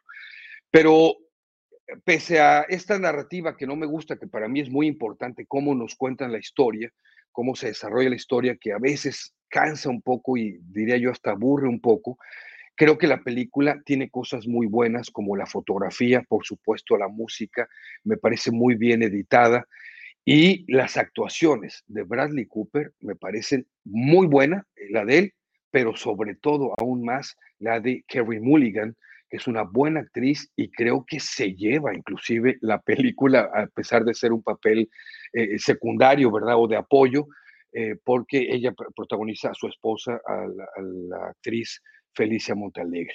Y en ese sentido, además, la película tiene una muy, muy buena producción. La produce Bradley Cooper, pero fíjate quién está atrás de la producción, nada menos y nada más que Martin Scorsese y Steven Spielberg. Los dos apoyan la producción de esta gran, gran, digamos, eh, puesta en, escena de, cine. Y pues, eh, pese a algunos detalles, creo que es una película que eh, vale la pena verla, sobre todo por el impacto que va a tener seguramente en los premios Oscar el próximo año. Esta es la recomendación, maestro, y este es el del maestro de director de orquesta, así se llama. Y bueno, cuatro nominaciones, eh, me abren. Y bueno, cuatro nominaciones a los Globos de Oro y que Sí. señalan como de lo mejor del 2023, ¿verdad? Así es. Y fíjate, estuvo en un, yo siempre considero que hay tres grandes festivales a nivel inter- internacional y uno de ellos es el Festival de Venecia y estuvo compiten- compitiendo en el Festival de Venecia. Así que creo que cual- de cualquier manera, crítica o no, eh, vale la pena verla. Gracias, Jesús, por las recomendaciones y feliz Nochebuena, feliz Navidad. Igualmente, feliz Navidad para todas y todos. Gracias. Y nos vamos a otro lado del estudio con Arturo Cano. Pero nos toca ahora eh, el turno de Aldo Sánchez, el curador de cabecera de este espacio, con sus recomendaciones de qué hay interesante en los museos. Adelante, Aldo. Hola, querido Arturo. Este, ay, le estoy subiendo el volumen. Creo que se escucha bien, ¿verdad? Sí, sí, se escucha bien. Adelante con tus recomendaciones, por favor. Pues muy bien, Arturo. Este, mm, bueno, primero felicidades por esta conducción y esta gran tarea, ¿no? Que además es este, pues es cuando uno dimensiona así toda la labor que ha hecho Julio Hernández todos estos años con este, este programa por YouTube. Y este, y bueno, pues felicidades Así a ti y a, y a Marta Olivia por llevar también el programa. Este, y bueno, pues estas, las vacaciones son de diciembre, son, es un momento perfecto para ir a, a- los museos que ofrece la ciudad, ¿no? Debemos decir que hay algunos museos que, este, que permanecen cerrados, como son los de la UNAM, por una cuestión sindical que me parece absolutamente inexplicable, porque entonces cuando uno tiene tiempo de verlo y, y cuando viene toda la gente de, otros eh, estados y de otros países, pues se pierde todos los grandes museos de la UNAM. Pero bueno, así es. Entonces, em, lo que, entonces lo que quiero hacer hoy, pues es recomendar dos rutas que me parecen sensacionales en esta ciudad. Una en el centro histórico y otra en el sur de la ciudad. En el sur, eh, pues podemos eh, ver tres recintos que son extraordinarios y podemos empezar por el Museo de Arte Carrillo Gil, que está en, en la Avenida Revolución, esquina Altavista.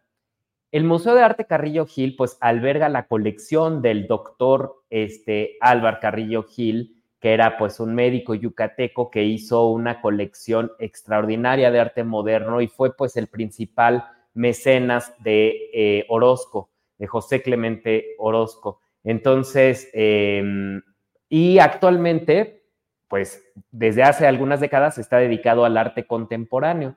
Así que eh, presenta una exposición que se llama Coordenadas Móviles, que es sobre el arte eh, y el feminismo en México del, eh, en, la, en, la, década de los 70 y 80.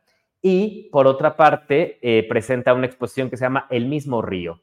Esa exposición, El mismo río, está eh, curada por Laureana Toledo y se van a encontrar con unas grandes obras de artistas como Álvarez Bravo, Nacho López, Héctor, García, Francisco Matarrosas, eh, por supuesto Orozco y Siqueiros. Entonces, bueno, eh, esto es el Museo Carrillo Gil, que está en Avenida Revolución 1608, en la esquina de Altavista. Y de ahí, caminando por eh, Avenida Revolución, pueden llegar al, eh, al Museo del Carmen, que es una, pues es un ex convento, ¿no? Eh, y que era del colegio, el Colegio de San Ángel y también fue el templo de, los, eh, de la Orden de los Carmelitas Descalzos.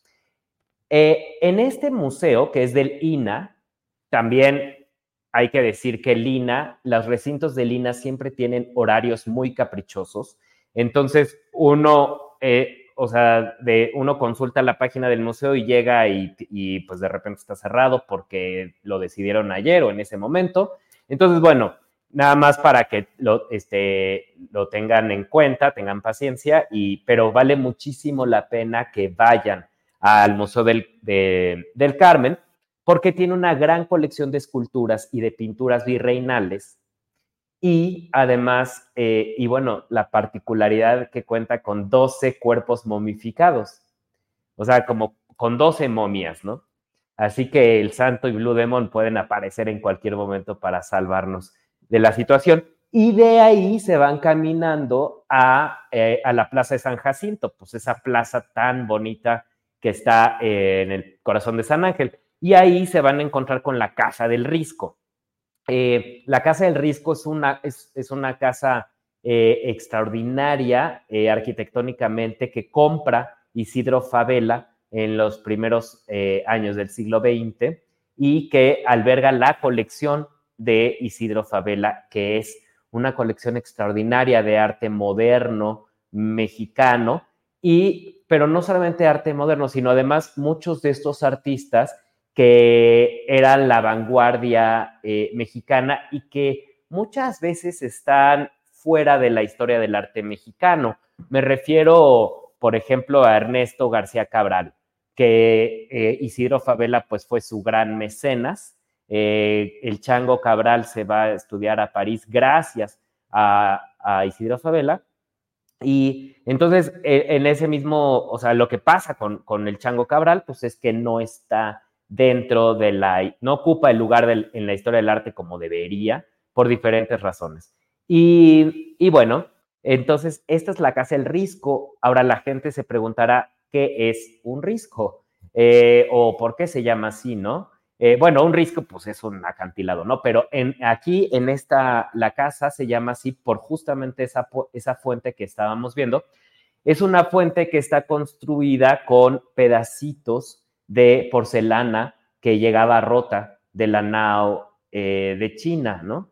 Entonces, eh, con estos pedacitos, para no desperdiciarlos, pues se, se, empezaron a hacer este, macetas, en este caso esta fuente, y so, es un estilo que se llama Risco y que es este, absolutamente hermosa esta casa. Así que, pues, esta es la ruta del sur y rápidamente, para los que estén más en la zona del centro histórico de la Ciudad de México, pues, digo, muchísimos museos están ubicados aquí, pero lo que una, sugerencia pues es eh, ver el laboratorio Arte Alameda, que está ubicado en la Alameda de, este, de, del centro histórico, en la calle de Doctor Mora número 7, y ahí van a ver una exposición de Pedro Lash, un artista mexicano, pero radicado en Estados Unidos. La exposición se llama Entre líneas. Y este, eh, pues es un lugar dedicado, es un recinto del IMBA. Este, pues sí tiene un horario habitual, que es de marzo a domingo, de 9 a 5 pm. Eh, y como todos los museos del IMBA, bueno, pues la entrada es gratuita para estudiantes, maestros, personas con discapacidad, eh, en este caso para amigos del MOAC, este, pues maestros y estudiantes, ¿no? Y INAPAM, por supuesto.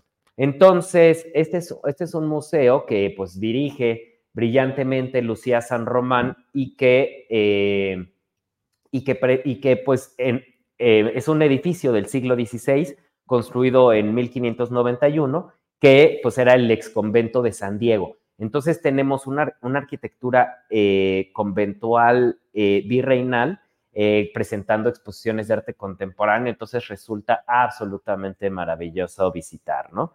Y de ahí, pues yo les sugeriría ir al Museo de Arte Popular, que está en Revillagigedo 11, es un museo, es, es un museo que es un fideicomiso público de la Ciudad de México, es decir, es parte privado y parte público, pero eh, tiene una colección de arte popular extraordinario, ya le dedicaremos su, su, su tiempo la próxima vez, pero está en Revillagigedo, a unos pasos del, Teatro Metropolitan. Entonces, eh, eh, pues estos dos lugares que, son eh, menos vistosos que los que ya conocemos, que el Museo del Palacio de Bellas Artes, que el Munal, el Museo del Estanquillo, pero creo que estos dos son grandes joyas que nos ofrece la Ciudad de México. Querido Arturo. Muchísimas gracias, Aldo, y pues un fuerte abrazo para para estos días de fiestas, festejos o no, eh, feste festejes con familia o con amigos, que todo, que todo fluya muy bien para ti. Gracias por tus recomendaciones. Gracias y aprovecho también para saludar a, a, a personas que nos ven constantemente, ¿no? Marco Antonio Cruz, José Ángel Gallardo, ya decía este eh, Horacio, ¿no? Este, Margarita Hassel, que siempre nos deja comentarios.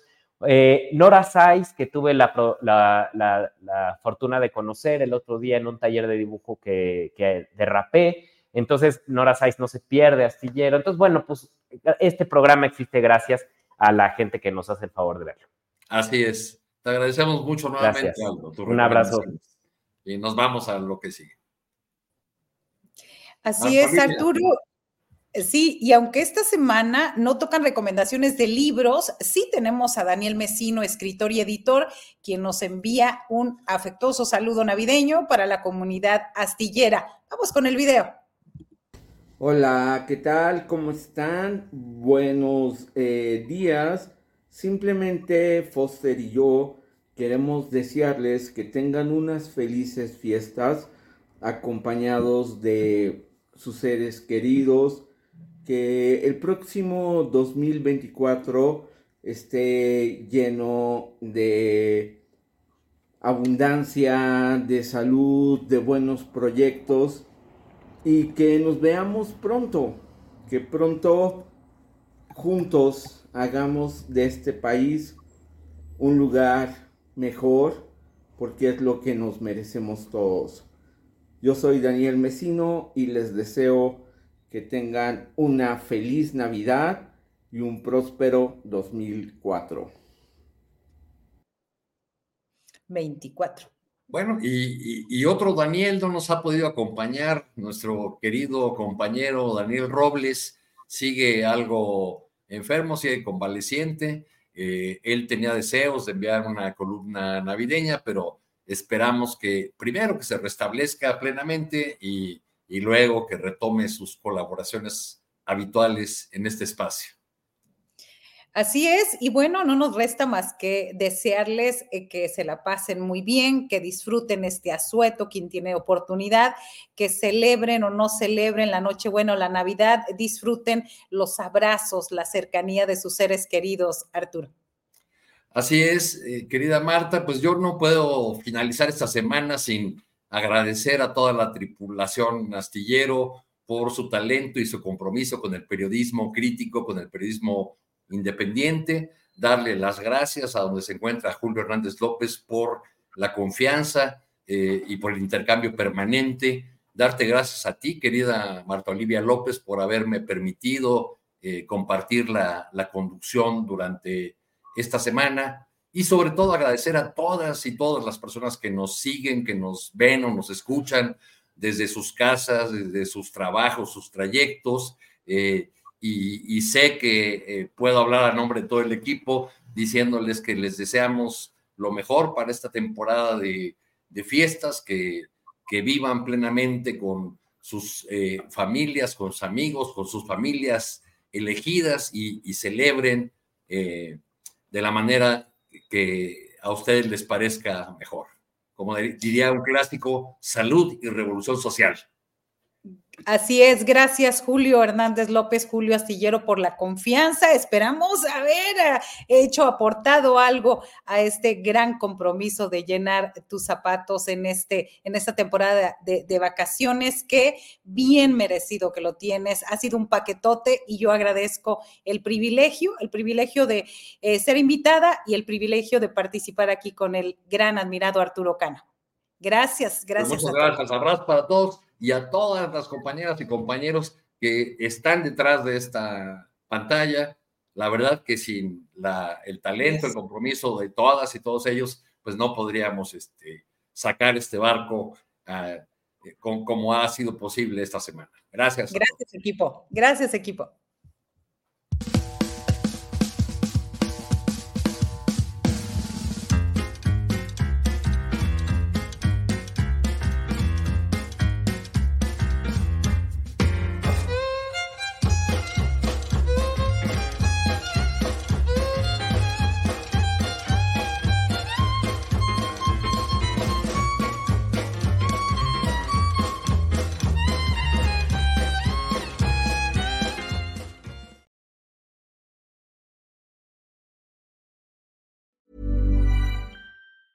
Even on a budget, quality is non-negotiable. That's why Quince is the place to score high-end essentials at 50 to 80% less than similar brands. Get your hands on buttery soft cashmere sweaters from just 60 bucks, Italian leather jackets, and so much more. And the best part about Quince, they exclusively partner with factories committed to safe, ethical, and responsible manufacturing. Elevate your style without the elevated price tag with Quince. Go to quince.com slash upgrade for free shipping and 365-day returns. Hola, buenos días, mi pana. Buenos días, bienvenido a Sherwin Williams. ¡Ey! ¿Qué onda, compadre? ¿Qué onda? Ya tengo lista la pintura que ordenaste en el ProPlus app. Con más de 6.000 representantes en nuestras tiendas listos para atenderte en tu idioma y beneficios para contratistas que encontrarás en aliadopro.com. En Sherwin Williams somos el aliado del PRO.